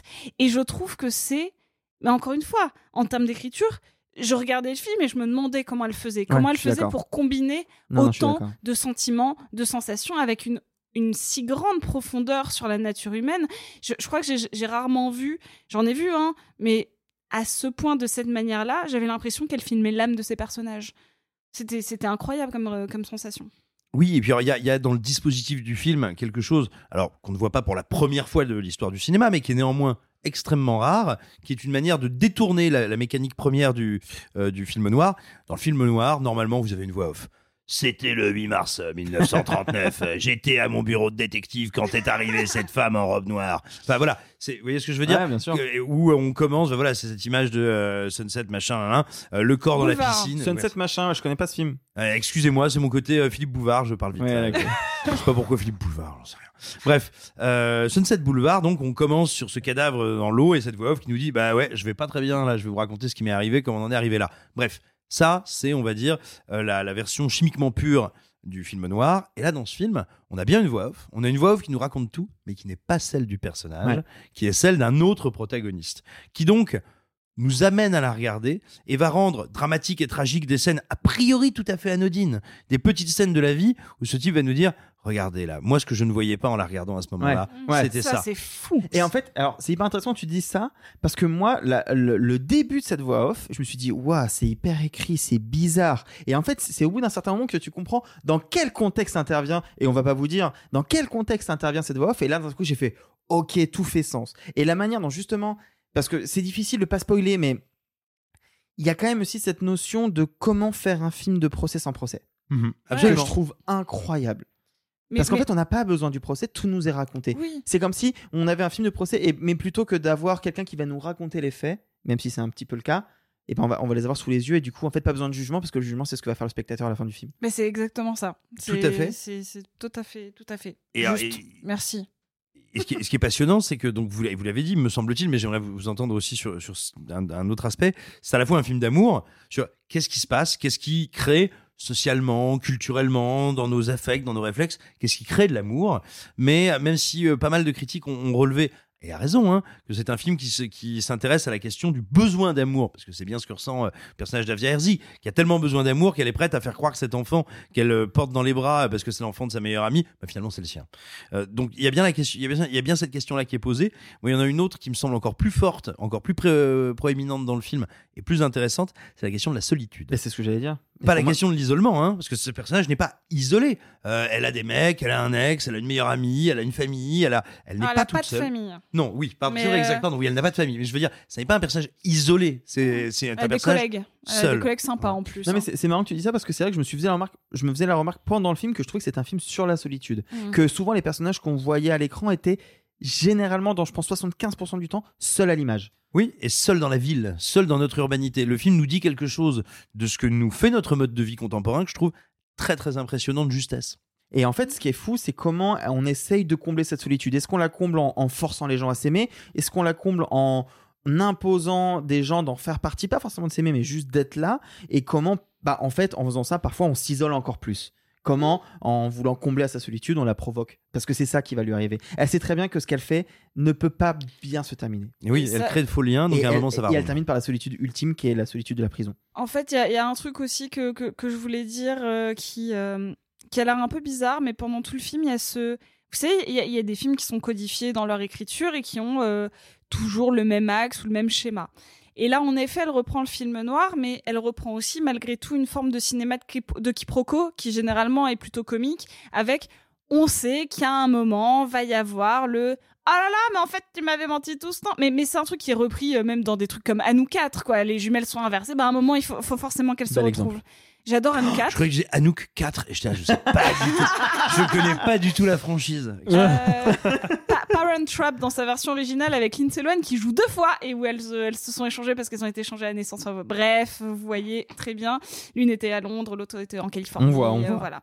Et, euh, et en fait, mais, mais- mais c'est pareil pour beaucoup de comédies romantiques, hein, même euh, Crazy Stupid Love. Enfin, peu importe, vous les prenez tous, les Judas Pato, il y en a plein où tu sais qu'à un moment, le personnage va être obligé de dire la vérité. Ouais. Parce que eh ben, il va bien falloir. C'est comme ça, c'est inévitable, c'est inéluctable, c'est comme ça. Et là, comme on sait déjà qu'il y a un moment où elle va fauter et on sait jamais quand et ça crée une tension de dingue, là, le, ce, qui, ce qui est étrange, c'est que le personnage a conscience qu'elle va devoir dire la Bien vérité sûr. tout le temps. Je trouve qu'elle joue bien avec ce code de on, on va tirer sur l'élastique jusqu'à ce que là, là c'est même pas qu'elle a un choix ou non, c'est que l'élastique il cède. Mais c'est pire que ça. En fait, enfin, je suis tout à fait d'accord avec ton analyse. Moi, c'est pire que ça. C'est que du coup, le moment avant que l'élastique cède, c'est là où j'ai moi toute la vraie tension dramatique et c'est là où je m'écroule et je m'effondre en larmes. C'est Ah, pas mais au moment où c'est pas au moment où l'élastique craque parce que les- où il craque. Au T'as- moment où donc il toi, craque, tu chialais de toutes tes forces et toi, t'enlevais ton soutien-gorge. Ça devait être une séance, mais complètement dingue. non mais mais tu vois euh, quand l'élastique craque si je reprends ta métaphore sans vouloir trop spoiler quand l'élastique craque c'est amené de manière assez douce et jolie justement et qui est un contre-pied assez intéressant d'ailleurs. Mais par contre c'est tout ce qui précède qui est on sait que là c'est le point de non-retour. Et ben ça. là j'étais mais mais c'était mais j'étais inconsolable Ah, inconsolable. Et, et peut-être précisons à, à celles et ceux qui nous écoutent, euh, on l'a dit bien sûr, c'est un film qui traite d'un enlèvement d'enfants, mais attention, en réalité, ça n'est qu'une étape dans quelque chose de bien plus vaste qui a à voir justement à qu'est-ce que c'est qu'un mensonge, qui est quasiment un mensonge par omission. C'est pas quelque chose de prémédité euh, et qui effectivement c'est un mensonge qui a trait à un enfant. Mais je veux dire, on n'est pas, vous savez, dans ces récits euh, euh, comme on en voit passer hein, de temps en temps aux informations quand il y a des annonces comme ça de disparition, de, de petits gamins enlevés dans une euh, dans une maternité. On n'est pas sur une affaire comme ça, on n'est pas sur un récit comme ça. J'ai envie de dire assez terrible, assez glauque, Mais assez noir. c'est- ça, il y a, y a pas de danger sur l'enfant. Il y, y a jamais cette espèce de. C'est pas un. Pour le coup, c'est pas du tout un monstre. On parlera de films de monstres un peu plus tard. Là, Voilà. c'est pas un monstre. C'est juste, elle, elle ne fera jamais de mal. Et ça, on le sait dès le début. Elle ne fera jamais de mal à cet enfant. Voilà, Et- c'est un film qui va beaucoup vous émouvoir, mais c'est pas un film qui va vous faire mal. C'est pas un film glauque. Et, et pour conclure, j'aimerais juste euh, parler du titre qui est sans doute un, un- mais qui est, qui est magnifique parce qu'on n'utilise jamais le mot ravissement, on utilise le mot enlèvement, Mm. qui veut dire autre chose, mais qui pareil peut avoir une consonance avec euh, avec un autre mot. Euh, là, il y a vraiment le terme de ravir, mais le, on dirait presque que c'est. Il est polysémique. Ben c'est ça. Sachez que ça vient du bouquin de Marguerite Duras, Le ravissement de l'Olvestein. Mais juste pour terminer sur un truc de ce que vous disiez aussi, moi, il y a un truc qui me frappe, c'est qu'elle donc elle racontait au Q&A que ça- ça- cette idée-là de film lui est venue pendant ses études à la FEMIS de cette dépêche qu'elle avait vue rapidement pendant qu'elle faisait son cours il y a maintenant 8 ans. Et la dépêche disait littéralement juste une femme vole le bébé de sa meilleure amie pour sauver son couple. Comment de ce truc qui est un pur fait divers, classique et dramatique, enfin classique pas du tout, dramatique au possible, elle tire un objet aussi beau et intelligent et profond et qui en plus, je le rappelle encore une fois, euh, plastiquement exceptionnel. La photo de Marine Alt- Atlan est dingue. C'est c'est c'est fou. Vraiment, c'est c'est le film. J'y allais. Franchement, je vais pas vous mentir, j'y allais un peu en traînant des pieds. Je me suis pris une claque que Mm. j'avais pas vu venir. Et c'est beau et c'est rare. C'est rare. Le ravissement d'Iris Kaltenbach. Et vous? Êtes-vous plutôt faire un bébé toute seule ou interdire les restaurants le soir aux chiards, sauf si c'est une maman célibataire canon qui s'en occupe N'hésitez pas à donner la réponse à Yann Wax, le meilleur écrivain de tous les temps. Et euh, écrivez-nous at RS Trucage sur Twitter, sur Instagram, sur nos réseaux sociales et surtout, surtout sur les applications de podcast. C'est celles qui nous font le plus de points euh, d'audience, euh, d'argent. Euh, oui, d'audience. Je le dis à chaque fois en plus. Eh bien, c'est au tour euh, d'Alexis maintenant qui voulait nous parler d'un entretien, un entretien qu'il a lu, un entretien qu'il était bien. Ouais, un entretien qu'il était même très très bien. C'est euh, donc alors pour, resituer, je, je précise un petit préambule. Je vais parler de l'ARP. ARP, ça n'a rien à voir avec le distributeur et producteur ARP. Ni avec l'instrument de musique. Exactement, puisque l'ARP, c'est donc la Société civile des auteurs, réalisateurs, producteurs, qui est un organisme français qui bah, représente ce monde-là et ceux qui le, qui le font vivre. Et en l'occurrence, sa coprésidente Jeanne qu'on connaît parce qu'on a parlé de son film Je verrai toujours vos visages, et son vice-président Pierre Jolivet, dont on avait aussi parlé avec les algues vertes dans cette émission, euh, ont donné un entretien à notre confrère du Point Pop, Philippe Gage, je le salue s'il nous écoute, euh, au sujet entre autres, du statut des scénaristes et plus généralement des auteurs. Parce que, bon, euh, évidemment, vous le savez, on en a beaucoup parlé, la grève de la WGA, donc de la Writers Guild of America, s'est terminée après 148 jours, ils ont obtenu un accord historique, ils ont réussi à faire plier les studios, et justement, Jeannery et Pierre Jolivet profitent de cet événement-là, déjà pour renouveler le soutien, évidemment symbolique, hein, parce que c'est pas le même pays, c'est pas le même système, mais quand même ça compte, le soutien de l'ARP à la WGA et aux revendications des auteurs et des acteurs qui sont toujours en grève, mais aussi pour dire que bah, les conditions des scénaristes en France, c'est pas terrible non plus. Et ça, c'est mon interprétation personnelle. En vérité, c'est peut-être même pire. Je m'explique. Parce que aux États-Unis, on l'a vu encore une fois avec la grève, le travail de scénariste, il est bazardé par les studios. Ils en ont plus rien à foutre. En tout cas, ils en avaient plus rien à foutre parce que les choses ont peut-être un petit peu changé. Et c'est pour ça que la guilde s'est mise en grève parce que les scénaristes n'arrivaient plus à vivre de leur travail. Faut savoir, et cette statistique, elle est donnée dans cet entretien, que aux États-Unis, en moyenne, hein, le coût d'un scénario représente à peu près 5 à 10% du budget global d'un film. En France, c'est entre 3 et 4%. Ce qui veut dire déjà que quand on lance le budget de fabrication d'un film, en France, il y a moins d'argent à partir de ce budget-là qui est alloué aux scénaristes qu'aux États-Unis. Mais en plus, aux États-Unis, ils ont justement un syndicat très puissant, la WGA, qui peut, comme ça a été le cas cette année, faire plier les studios. En France, il n'y a aucun syndicat de scénaristes qui a ce poids-là. Et précisons que les, les scénaristes, les auteurs ne sont pas intermittents du spectacle. En prime, ouais, ce qui est un autre problème. Mais pour le coup, donc Pierre Jolivet et Jeannery tirent un peu la sonnette d'alarme en disant que bah, c'est quand même un milieu précaire, précaire à cause du fonctionnement du cinéma, précaire aussi parce que les plateformes sont rentrées dans le cinéma français et que la logique des plateformes, c'est que contrairement à un film de cinéma où il y a plusieurs financiers, où du coup on peut rentrer dans les négociations, se mettre d'accord avec l'un pour obtenir quelque chose, bah là, la plateforme, elle finance 100% du film, donc si c'est oui, c'est oui, si c'est non, c'est mort, il n'y a pas de négociation possible, mais en plus de ça, les plateformes, leur politique, c'est d'invisibiliser les auteurs. Souvenez-vous quand même de la campagne d'affichage assez, assez vénère hein, de Anti-Gang la relève avec Alban Lenoir sur Disney+, pas une seule fois, ni dans les bandes annonces, ni sur les affiches, il n'y avait le nom du réalisateur. Pas une seule fois. Depuis le jour où nous enregistrons, donc depuis euh, le jour où nous enregistrons, il y a dans Paris des affiches de The Killer de David Fincher où il n'est Oui. marqué ni David ni Fincher. Et oui, euh, parce que c'est la logique des studios, les auteurs n'existent pas, on fait des films Netflix, des films Disney+, des films Paramount+, et les auteurs disparaissent. C'est l'un des sujets soulevés dans cet entretien, je vais pas le résumer en intégralité, hein, je vous rassure tout de suite, mais il y a quand même un autre point sur lequel je voulais revenir parce que c'est très important. Ils ont parlé du rapport de la Cour des comptes, qui dit que bah, c'est très bien, le CNC finance plein de films, mais que justement, le CNC finance quand même euh, plein de films, que ce serait peut-être bien de financer un peu moins. Évidemment, Jeannery et Pierre Jolivet sont pas d'accord avec ça, mais ils ont en fait, deux idées que je trouve intéressantes. Déjà, la première, c'est qu'il faudrait quand même réviser le système d'aide parce qu'il y a peut-être trop de guichets. Le- les guichets, donc c'est les, les organismes, on va dire ça comme ça, qui permettent à des films d'obtenir euh, des, euh, des aides de, de financement. Il y en a peut-être un peu trop. Peut-être que leur fonctionnement est pas assez clair. Peut-être qu'il faudrait nettoyer un peu tout ça. C'est une question qui reste en suspens, mais je trouve intéressant que le, les représentants du système eux-mêmes la posent. Et puis surtout, il y a Jeannery qui dit quelque chose que pour le coup je considère vrai depuis plusieurs années.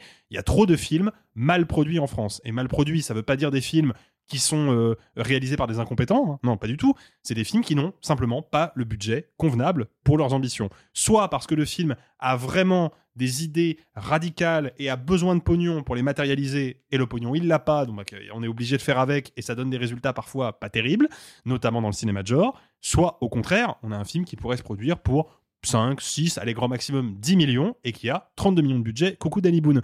Et bah ça, c'est un vrai problème et je trouve intéressant encore une fois que la coprésidente de l'ARP le soulève parce que je pense que si on commençait déjà par faire un petit peu le ménage là-dessus et rééquilibrer un peu les choses, le cinéma français s'en porterait beaucoup mieux. Oui, et juste pour euh, rebondir euh, sur ce que tu viens de dire, je pense qu'un des films les mieux produits récemment, c'est Anatomie d'une chute. Ah bah complètement. qui a, à mon avis, le bon budget par rapport à ce qu'il fait. C'est-à-dire que c'est pas un budget déméritant qui lui permet d'avoir euh, une bonne photo, euh, des bons acteurs, que tout le monde soit rémunéré. Enfin, vraiment, c'est un film qui est bien produit et, et qui a, le, le- pour moi, le- l'exact budget de son film. Bah complètement. Et bah ça marche Ça marche Le règne animal, autant de bien qu'on en- qu'on ait pu en dire autour de cette table, mais je suis désolée, le film, il manquait au moins d'un million ou deux.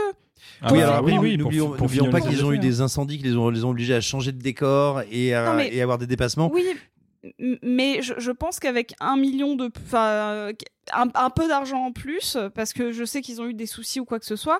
euh, quand on regarde le, c'était quoi? C'était un film à 16 millions? 16 Non, millions. 16 millions? 16 millions, absolument. Oui, 16 millions, ouais.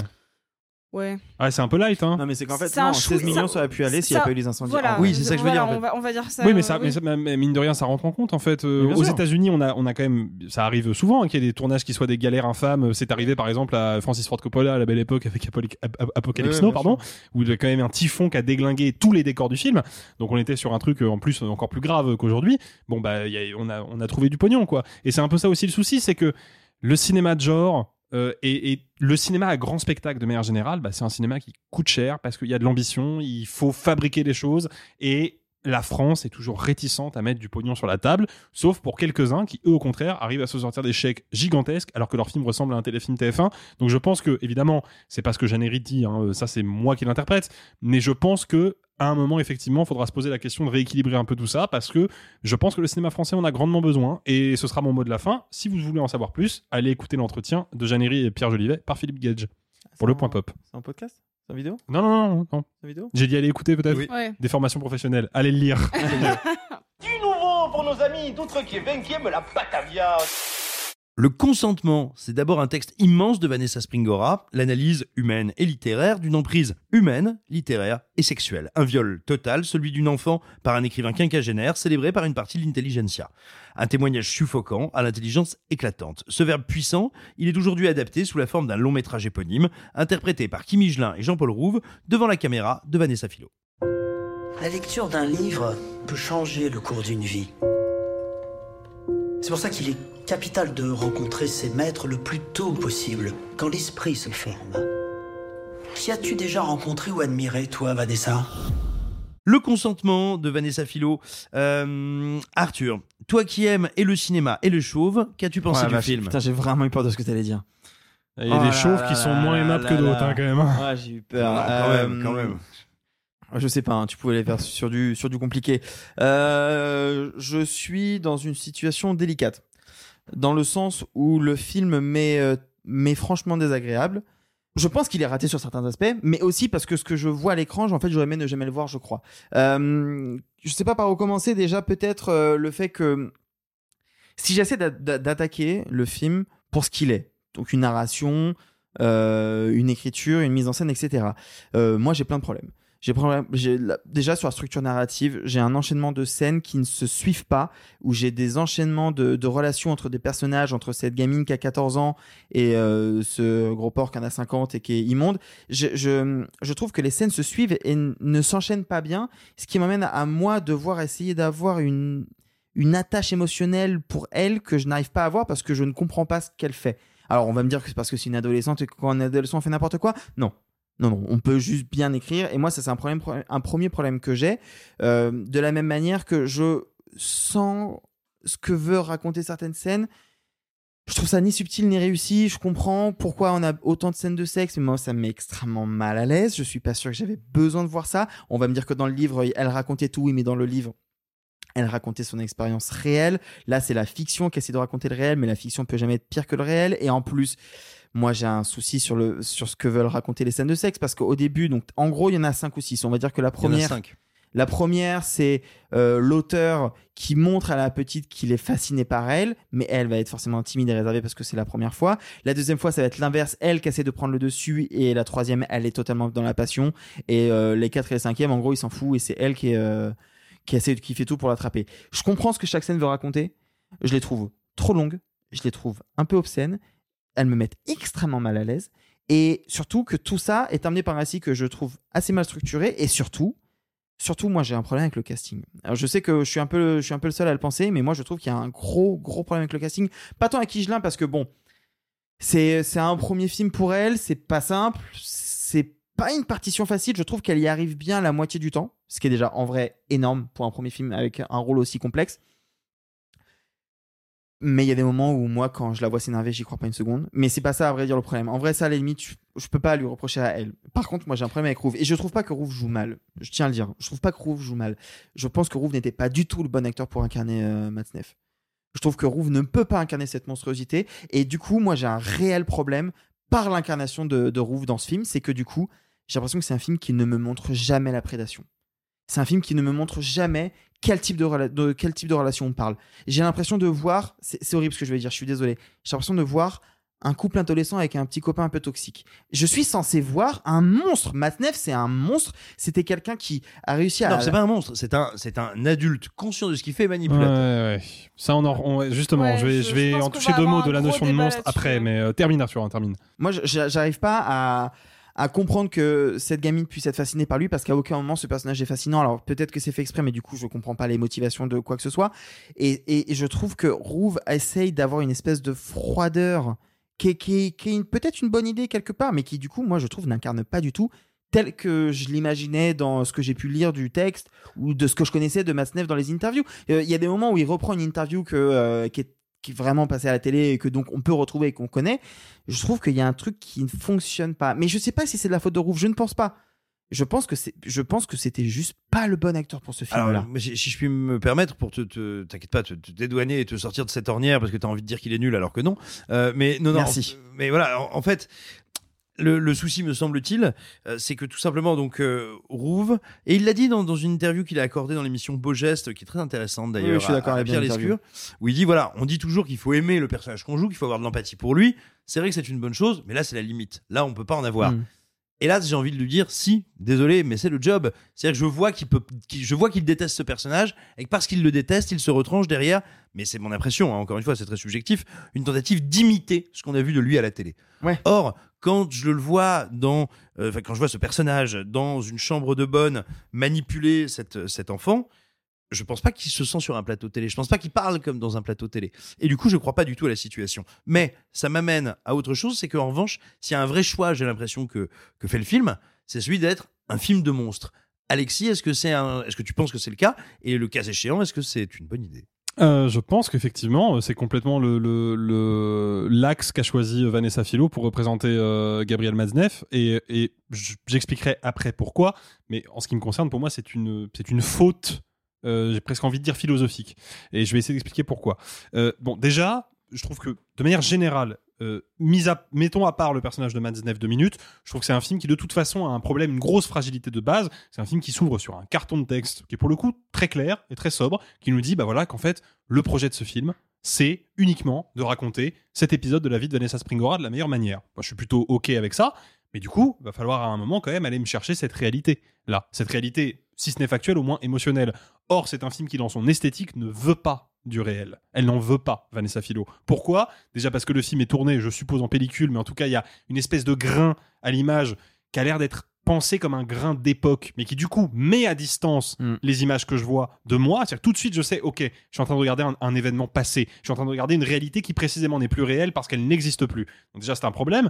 Et puis, bon, c'est un film qui va quand il a besoin d'appuyer son authenticité, aller chercher bah, du côté d'une mise en scène assez classique. Moi, j'ai jamais compris d'ailleurs pourquoi cette mise en scène-là était soi-disant gage d'authenticité, parce que c'est évidemment pas le cas.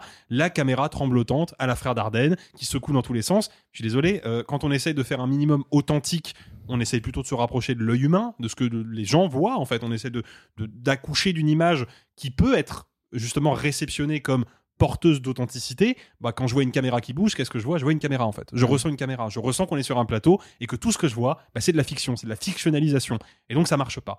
Là où j'ai un désaccord philosophique, c'est qu'on a effectivement à plusieurs reprises des plans, des éléments de mise en scène qui viennent du film de monstre. On a par exemple quand Gabriel Matzneff est avec Vanessa Springora à l'arrière d'une voiture, un Ouais. gros plan sur la main crochue de Matzneff, une- vraiment une main de prédateur, une main bestiale. On a des espèces d'apparitions fantomatiques qui, franchement, si le film appuie un tout petit peu, pourraient presque être des jumpscares devant le collège de Vanessa où il est dans ce grand imperméable beige avec ses lunettes noires et on dirait une sorte de mélange entre un, fantôme et Nosferatu. Euh, on a ce moment où elle se cache sous les draps euh, pour s'amuser. Elle est dans son lit euh, chez lui, dans, son, dans, sa, garçonnière euh, minable. Et, et on entend les pas de Matzneff sur le parquet. Et c'est vraiment c'est le T-Rex de Jurassic Park, mais vraiment quoi. Et le problème, c'est que moi j'ai un souci, un, désaccord vraiment philosophique avec ça, c'est que Matzneff, c'est pas un monstre. Et ça, il va falloir qu'à un moment on l'accepte. Ce qu'a fait Gabriel Matzneff, ce que font les gens comme Gabriel Matzneff, c'est pas monstrueux, c'est humain. On peut trouver ça abominable, on peut trouver ça répréhensible à tous les niveaux. De fait, ça l'est, mais c'est pas monstrueux. Pourquoi? Parce que le monstre, c'est celui qu'on met à l'écart, c'est celui qu'on regarde de loin, c'est celui il n'est pas humain. Le monstre Voilà. n'est pas le monstre humain. n'est pas humain. Donc Hmm. quand on présente Gabriel Matzneff comme un monstre, on le met à l'écart de l'humanité, on le met à l'écart de nous. C'est précisément pas ça qu'il faut faire en fait. Et on se protège surtout. Exactement, mais il faut pas se protéger de ça. Il faut pas faire ce genre de truc. Vraiment, je, je- je suis désolé. Les monstres, ça existe au cinéma, ça existe dans la littérature, ça existe pas dans la vraie vie. Dans la vraie vie, il y a que des êtres humains qui sont capables de faire le meilleur comme le pire. En témoigne le film qu'on a tous vu à Cannes et qui nous a tous retourné le bide de Zone of Interest. Mm. Que nous dit de Zone of Interest de Jonathan Glazer Pourquoi les nazis qui ont génocidé des millions de personnes dans les camps de la mort sont à ce point-là terrifiants? Parce que ce sont des êtres humains comme vous. C'est ça que nous dit le film. Et, et c'est précisément ce qu'aurait dû dire le consentement, à mon sens. Et là, je, je suis désolé, mais il y a quelque chose qui coince. Parce que, en plus de ça, et là je vais revenir à un niveau beaucoup plus pragmatique, le film est quand même censé me raconter l'histoire d'une adolescente de 14 ans qui clairement n'a pas du tout les armes nécessaires et les moyens de défense pour lutter contre une emprise et une perversion qui est euh, à ce niveau-là. Et donc, elle est quand même persuadée, en tout cas c'est ce que semble me dire le script, pendant plusieurs, euh, pendant un bon moment, elle est persuadée d'être vraiment amoureuse de lui. Elle est persuadée que c'est vraiment son idéal sentimental. Mais oui, mais ça, je peux pas le ressentir, puisque le personnage de Vanessa Springora clame son amour pour Madsnef et la mise en scène me dit Regarde comme c'est un vampire. Eh ben, du coup, ça marche pas. Et en fait, ça me coupe du personnage. Alors, ça te coupe du personnage, mais ce que tu viens de dire coupe Sophie de toi. Oui, alors il y a, y a mon, mon premier point, c'est ce que j'entends autour de cette table, ce que j'ai entendu partout, c'est qu'il y a personne qui est vraiment d'accord sur le personnage de Madsnef. Il y a personne qui est vraiment d'accord sur cette histoire-là, sur comment elle aurait dû être représentée. Parce que, en effet, on peut faire le choix, vu que c'est une gamine de 14 ans, c'est une enfant, de finalement rétrospectivement voir ce qu'il a fait comme quelque chose de monstrueux. Parce que quand tu as une distorsion de souvenir post-traumatique, tu imagines non plus un homme, mais un monstre, un vampire, un, ce, que, ce que tu veux. C'est pas pour autant, c'est pas pour rien que le vampire est basé notamment sur euh, l'imaginaire du viol. C'est parce que c'est une pénétration non consentie. Donc c'est-à-dire qu'à partir du comportement humain, on a créé le monstre. Et donc, moi, c'est un postulat que je peux entendre, de faire en sorte que cet homme via son regard, via son vécu, devienne monstrueux, surtout quand elle a 14 ans. Parce que finalement, le souvenir, euh, le travail qu'elle a fait, il y a forcément eu un travail de déni à un moment. Euh, je, parle non pas seulement euh, du, personnage, mais je parle de l'autrice. Il y a forcément eu un énorme travail de souvenir. Ce que j'entends, c'est que personne ne le perçoit de la même manière. C'est que personne voit si Jean-Paul Rouve aurait pu faire mieux ou pas mieux. Lui-même ne pouvait pas vraiment le jouer. Je suis d'accord avec Simon. En fait, il aurait dû pouvoir l'incarner. Il peut pas. Il y a une limite morale qui est, impériale, qui pour moi vient. Je n'aime pas le film, je ne le défends pas sur ça. Mais mon point, c'est qu'en fait, le film n'aurait pas n'aurait pas dû être ça, mais potentiellement juste c'est un livre qui n'est pas adaptable. Ça, c'est mon point. C'est-à-dire qu'on ne peut pas mettre visuellement. C'est pour ça que je, je, suis un peu plus. Je vais être un peu plus douce avec le film, notamment sur cette première partie, parce que moi, justement, le représenta le, la représentation monstrueuse m'intéresse. M'intéresse en tant que femme, en tant que victime, tout ce que vous voulez. C'est-à-dire qu'il y a cette espèce de confrontation impossible entre le fait qu'elle ait vraiment été amoureuse d'un monstre. C'est-à-dire que cette gamine joue l'amour parce qu'on lui a dit de jouer parce que euh, Vanessa Springora a eu des sentiments. Et elle a aimé quelqu'un qui a fait le monstrueux. Donc certes, ce n'était pas un monstre, en plus il était adoubé, et c'est cet adoubement par toute une part de la critique littéraire qui, elle, l'a aidé à être en amour avec ça, parce qu'il représentait une forme d'intelligentsia qu'elle-même rêvait d'avoir. Mais en fait, ça, les mots la littérature peuvent laisser l'imagination projeter tout ça. Le, verbe amoureux est beaucoup plus subtil et à la fois confus que la caméra. Donc en fait, on peut projeter beaucoup plus. Donc là, moi, j'en veux pas à la réalisatrice, en tout cas sur toute la première partie, parce que pour moi, le film l'impossible. Et c'est pour ça que j'en veux pas à Jean-Paul Rouve, parce que vraiment, je trouve que sa performance, elle est bien. Elle est bien. Il aurait pas dû être choisi, mais moi, ça a eu un effet un peu étrange et presque un peu inverse. C'est-à-dire que comme tout le monde, je vois Jean-Paul Rouve, je vois Jean-Paul Rouve avec le, crâne rasé, mais je vois un acteur célèbre qui a la cinquantaine, qui donc certes c'est pas son cas. Hein, je vraiment ne me faites pas dire ce que j'ai pas dit. Euh, en plus, euh, il a été en effet très clair dans Beau Geste, mais il y a des acteurs encore maintenant de la renommée de Jean-Paul Rouve qui ont ce genre de comportement.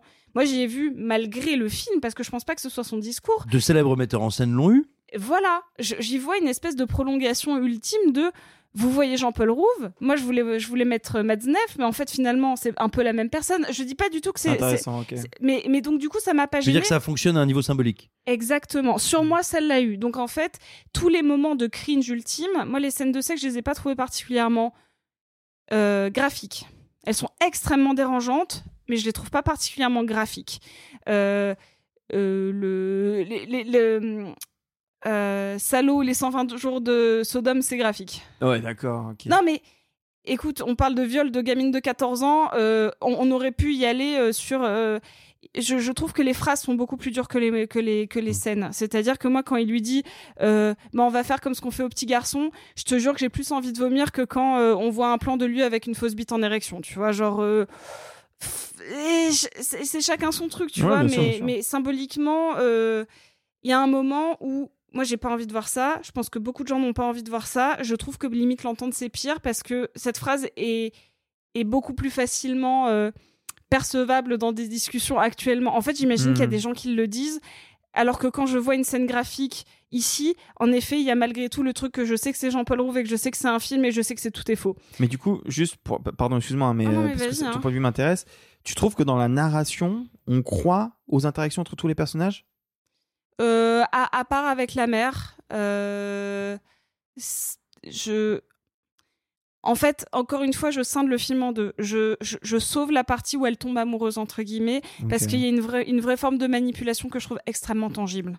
Et, et, et donc, je, je- comme je vous l'ai dit, comme à ce moment-là, elle est encore naïve et crédule, et qu'elle est vraiment persuadée d'être amoureuse, le fait qu'elle soit amoureuse d'un monstre, ça m'intéresse. Et alors, bah, pour essayer, si vous le souhaitez, hein, de vous faire encore un petit peu développer, est-ce que finalement, la question du film, ça n'est pas tant fallait-il ou ne fallait-il pas l'adapter, que comment est-ce qu'on adapte ça? Moi, par exemple, j'ai une impression que je trouve un peu étonnante. J'ai le sentiment, je dis bien le sentiment, parce que j'ai lu euh, le consentement, mais je ne suis pas allé le relire post-projection. Euh, comment dire euh, J'ai parfois le sentiment, l'impression, peut-être l'illusion, que le film adapte les événements qui sont décrits dans le livre de Springora, mais qui ne sait pas toujours quoi faire de son discours. Par exemple, une scène qui est euh, une des premières vraies scènes de confrontation euh, entre, entre, entre Rouve et elle, où elle se refuse à lui. Et, euh, et où lui, lui, en gros, bah là, décide de, lui, de lui hacher euh, menu la psyché, quoi. Où il va lui dire Ah oui, mais comme toutes les bonnes femmes, tu ne sais pas, euh, tu n'arrives pas à apprécier l'instant présent, etc., etc. Il me semble, j'ai l'impression que les dialogues qui sont mis dans sa bouche à elle sont plutôt les didascalies du texte. C'est-à-dire qu'il il fait le film fait parler la Springora adulte à travers la, la Springora enfant ou adolescente. Et là, du coup, pour moi, c'est un vrai problème parce que le personnage s'écroule en fait. Quand elle lui dit Mais tu remarqueras que les bonnes femmes, je ne suis pas tout à fait une bonne femme du haut de mes 15 ans. Et je ne crois absolument pas à cet échange-là. Alors que ça devrait être le nœud Mais il y a- émotionnel du Mais il y a plein d'échanges auxquels je crois pas. Je suis désolé. Moi, il y a plein d'échanges auxquels je ne crois pas. Plein d'interactions où Massenet va essayer d'être menaçant avec cette voix euh, qui est pas au final euh, si flippante. Enfin, bien que si, mais bon, voilà. Où je n'y crois pas. Moi, il y a plein de moments où j'y crois pas. Enfin, peut-être euh, je suis le seul, hein, mais. Mais je crois. je- Désolé, Sophie, tu voulais dire Non, un truc peut-être. Je crois que, en fait, Sophie a, a résumé le, le, le problème insoluble du film. C'est que c'est un film qui a pas de, qui n'a pas de raison d'être. On va être, faut parler franchement. D'ailleurs, il y a, y a quand même un truc stylistique hyper intéressant euh, parce que c'est lourd de sens. Dans le bouquin de Springora, elle ne dit jamais, elle n'écrit jamais le nom de Matzneff.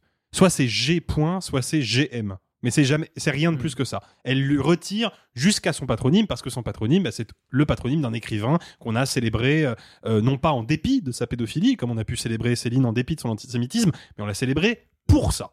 Euh, et elle, elle le prive jusqu'à cette marque là. Le truc, c'est que bah, j'ai l'impression que Vanessa Philo veut faire la même chose. Hmm. Et il y a deux, deux éléments qui, qui vont dans ce sens-là. Le premier, c'est qu'effectivement, elle choisit Jean-Paul Rouve, qui, moi, je trouve, honnêtement, fait du bon boulot dans le film. Et je pense que je, je sens effectivement qu'il est torturé par ce rôle-là. Moi, ça a plutôt fonctionné pour le coup. Mais je peux comprendre que ça crée un, un schisme dans la réception du public. Mais par contre, euh, on voit Jean-Paul Rouve, on n'arrive jamais vraiment à voir Gabriel Matzneff parce que les deux se ressemblent pas. Et il y a un moment dans le film qui est presque un aveu d'échec face à la réalité quand même, où elle va mettre plein cadre la tristement fameuse séquence d'apostrophe où Bernard Pivot quand même Bah oui. avec, un, avec un culot euh, extraordinaire présente Gabriel Matzneff comme un professeur d'éducation sexuelle hein, les doigts dans la bouche Et parle même. de ses petites amoureuses. et de ses petites amoureuses de 8 ans il faut le rappeler hein, euh, parce qu'en l'occurrence le- Plutôt des amoureux de 8 ans. et plutôt des amoureux de 8 ans en plus. Euh, Gabriel Matzneff, il est sur le plateau. Il est là pour parler de ses livres et il se fait alpaguer très violemment et avec beaucoup de justesse par l'écrivaine canadienne Denise Bombardier qui dit grosso modo que bah, s'il n'était pas un auteur célébré, il serait en prison parce que c'est un pédophile, ce qui est vrai. Et bah, que, fait Vanessa Philo à ce moment-là? Elle nous met plein cadre l'extrait d'apostrophe. Jamais on ne verra le visage de Matzneff à l'écran et la voix qu'on entend, c'est pas la voix de Matzneff, c'est la voix de Jean-Paul Rouve qui répète mot pour mot ce que Matzneff a dit. Bah moi je suis désolé, mais là en ce qui me concerne, il y a un acte manqué terrible. Moi, je sais que ça peut paraître bizarre et je vais essayer d'expliquer pourquoi. Je veux le voir, Matzneff, à ce moment-là.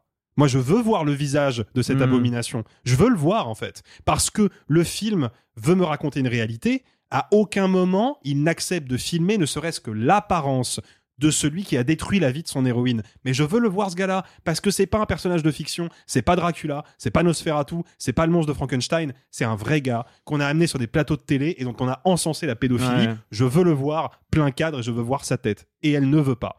Et je peux comprendre à des degrés moraux et personnels pourquoi Vanessa Philo n'a pas envie de mettre Gabriel Matzneff dans son film, pourquoi elle n'a pas envie de voir sa tête sur son banc de montage. Je peux tout à fait le comprendre. Mais je pense que c'était nécessaire pour le film. Et à partir du moment où elle ne fait pas ça, le film devient inutile. Alors, si je, si je peux juste euh, résumer un tout petit truc, euh, je pense qu'on est fondamentalement d'accord pour dire que le film est raté. On a tous des, des accords euh, soit émotionnels, soit philosophiques, soit cinématographiques sur pourquoi il est raté. Soit les trois. Soit les trois.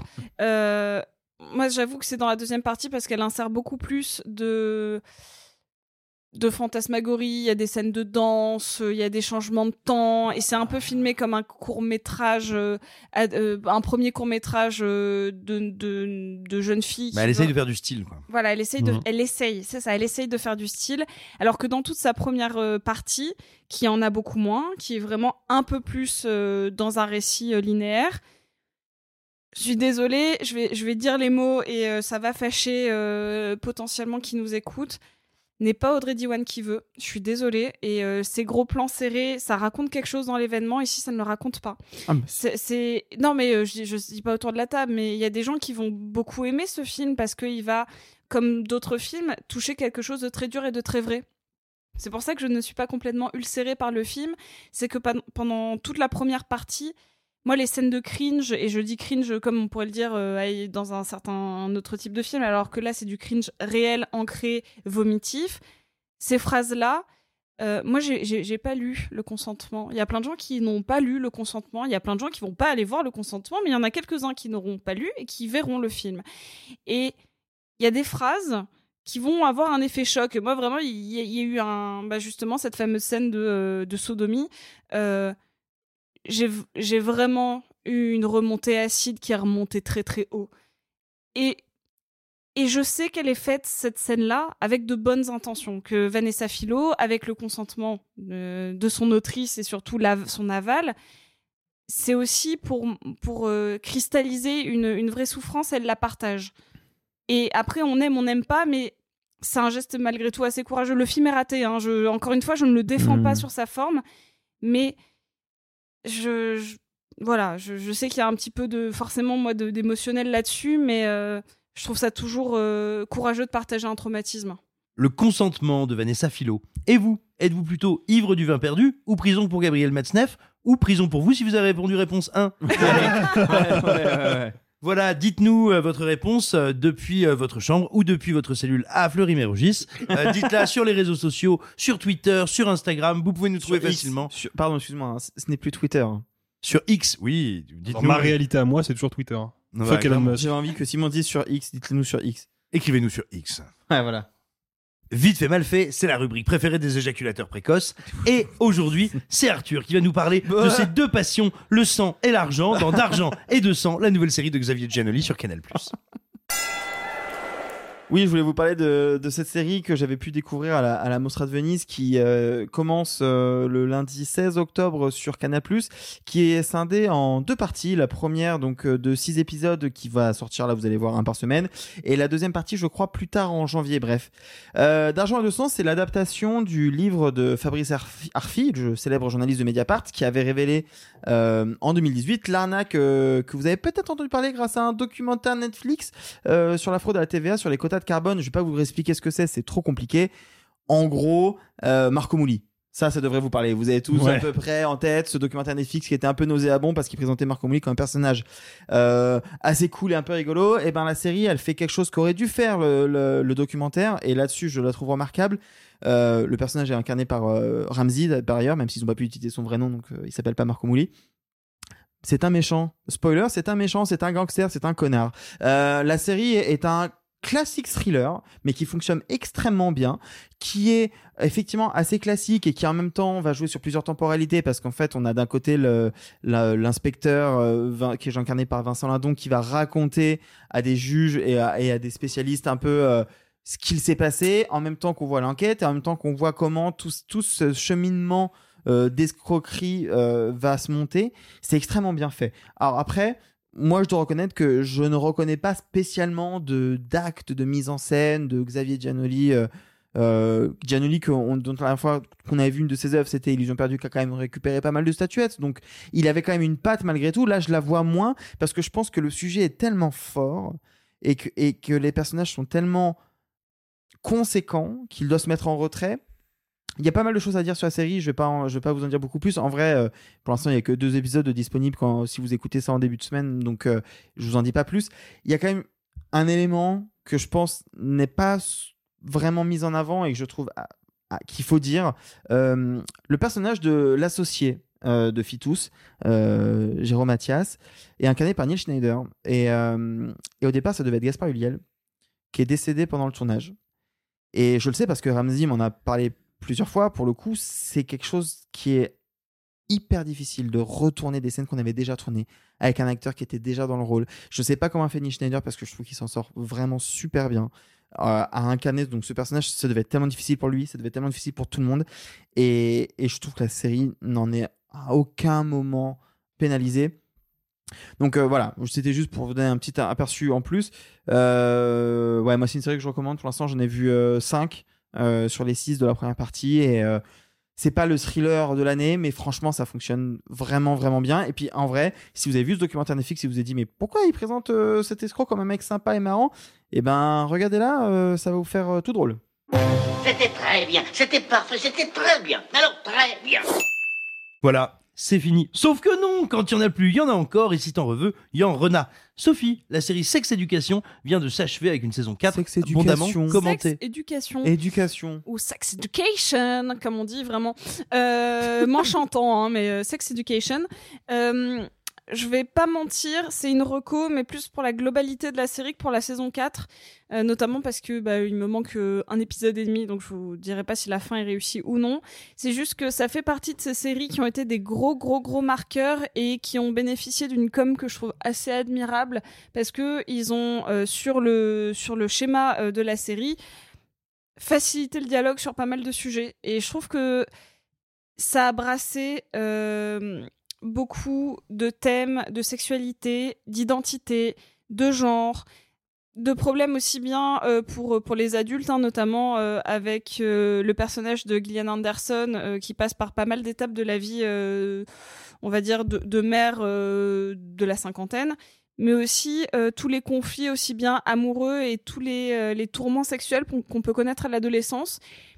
Je sais que c'est une grosse série Netflix, que c'est la grosse série Netflix euh, du moment, mais ça vaut le coup. C'est pas parce que c'est estampillé avec un gros N rouge que c'est pas fait avec le plus grand soin et avec des acteurs euh, très convaincants. Et si vous n'avez pas regardé les premières saisons, euh, bah, je vous encourage à le faire. Et ces personnages, ils sont très attachants parce que même si, en effet, je suis un peu moins emballée par la saison 4, je suis un peu triste de leur dire au revoir. Donc voilà, c'est la fin de Sex Education et ça nous aura appris quand même pas mal de choses. Et, et ça m'a aussi un peu rappelé mes années euh, American Pie où euh, on essayait de, parler de masturbation et autres et, euh, où ça a pas mal libéré une certaine forme de parole parce qu'on revient pas mal à une forme de conservatisme sur beaucoup de choses, plus qu'on n'y paraît. Et, je pense que les, séries aussi grand public, ça peut aider pas mal de personnes. Arthur? Ouais, moi je voulais vous parler très rapidement d'un livre que je n'ai pas encore eu le temps de lire, mais que je viens de m'acquérir, qui est le Musée imaginaire de Wes Anderson. C'est un gros bouquin de Grun signé euh, euh, Camille Mathieu et euh, Johan euh, Caramonte, que vous connaissez peut-être si vous lisez Rokirama. puisqu'ils sont fondateurs et rédacteurs en chef de Rokirama depuis de longues années. C'est un gros bouquin de 200 pages qui, plutôt que de juste faire analyse de la filmographie, comme on peut en avoir beaucoup, prend un parti pris assez particulier de raconter d'imaginer un faux musée dans le Wes Anderson et donc on passe par plusieurs pièces donc d'abord le vestiaire donc là on a 20 30 pages qui va analyser tous les costumes chez Wes Anderson puis les personnages les influences etc c'est très riche c'est extrêmement bien illustré et euh, j'en ai lu qu'une dizaine de pages tout à l'heure pour me faire une idée et euh, vraiment je vous le reconseille c'est chez Grund voilà le musée imaginaire de Wes Anderson Cette fois, c'est vraiment terminé. La semaine prochaine, on vous cause d'un grand, d'un immense classique, un chef-d'œuvre inmarcessible. Je parle bien sûr de. Non, j'ai pas le droit de vous le dire. Ah, je parle bien sûr d'un film que j'ai vu il y a si longtemps. on pense à vous. Prenez soin des vôtres et même des autres aussi. Puis courage, force et joie. C'est important la joie. Vous êtes le sang de la veine. Et gloire aux hématologues. Oh, c'est pas humain, les salauds, ils m'ont épuisé. Au quatrième stop, il sera exactement 0h13 minutes. Oh la vache Moi je vais être en retard au lycée Oh, bah dis donc, t'es bien pressé, toi, toi. Ceux qui sont encore vivants, profitez-en pour le rester, Arrivederci e buon viaggio Messieurs, il n'est de bonne société qui ne se quitte. Even when we're on a budget, we still deserve nice things. Quince is a place to scoop up stunning high-end goods for 50 to 80% less than similar brands. They have buttery soft cashmere sweaters starting at $50, luxurious Italian leather bags, and so much more. Plus, Quince only works with factories that use safe, ethical, and responsible manufacturing. Get the high-end goods you'll love without the high price tag with Quince. Go to quince.com slash style for free shipping and 365-day returns.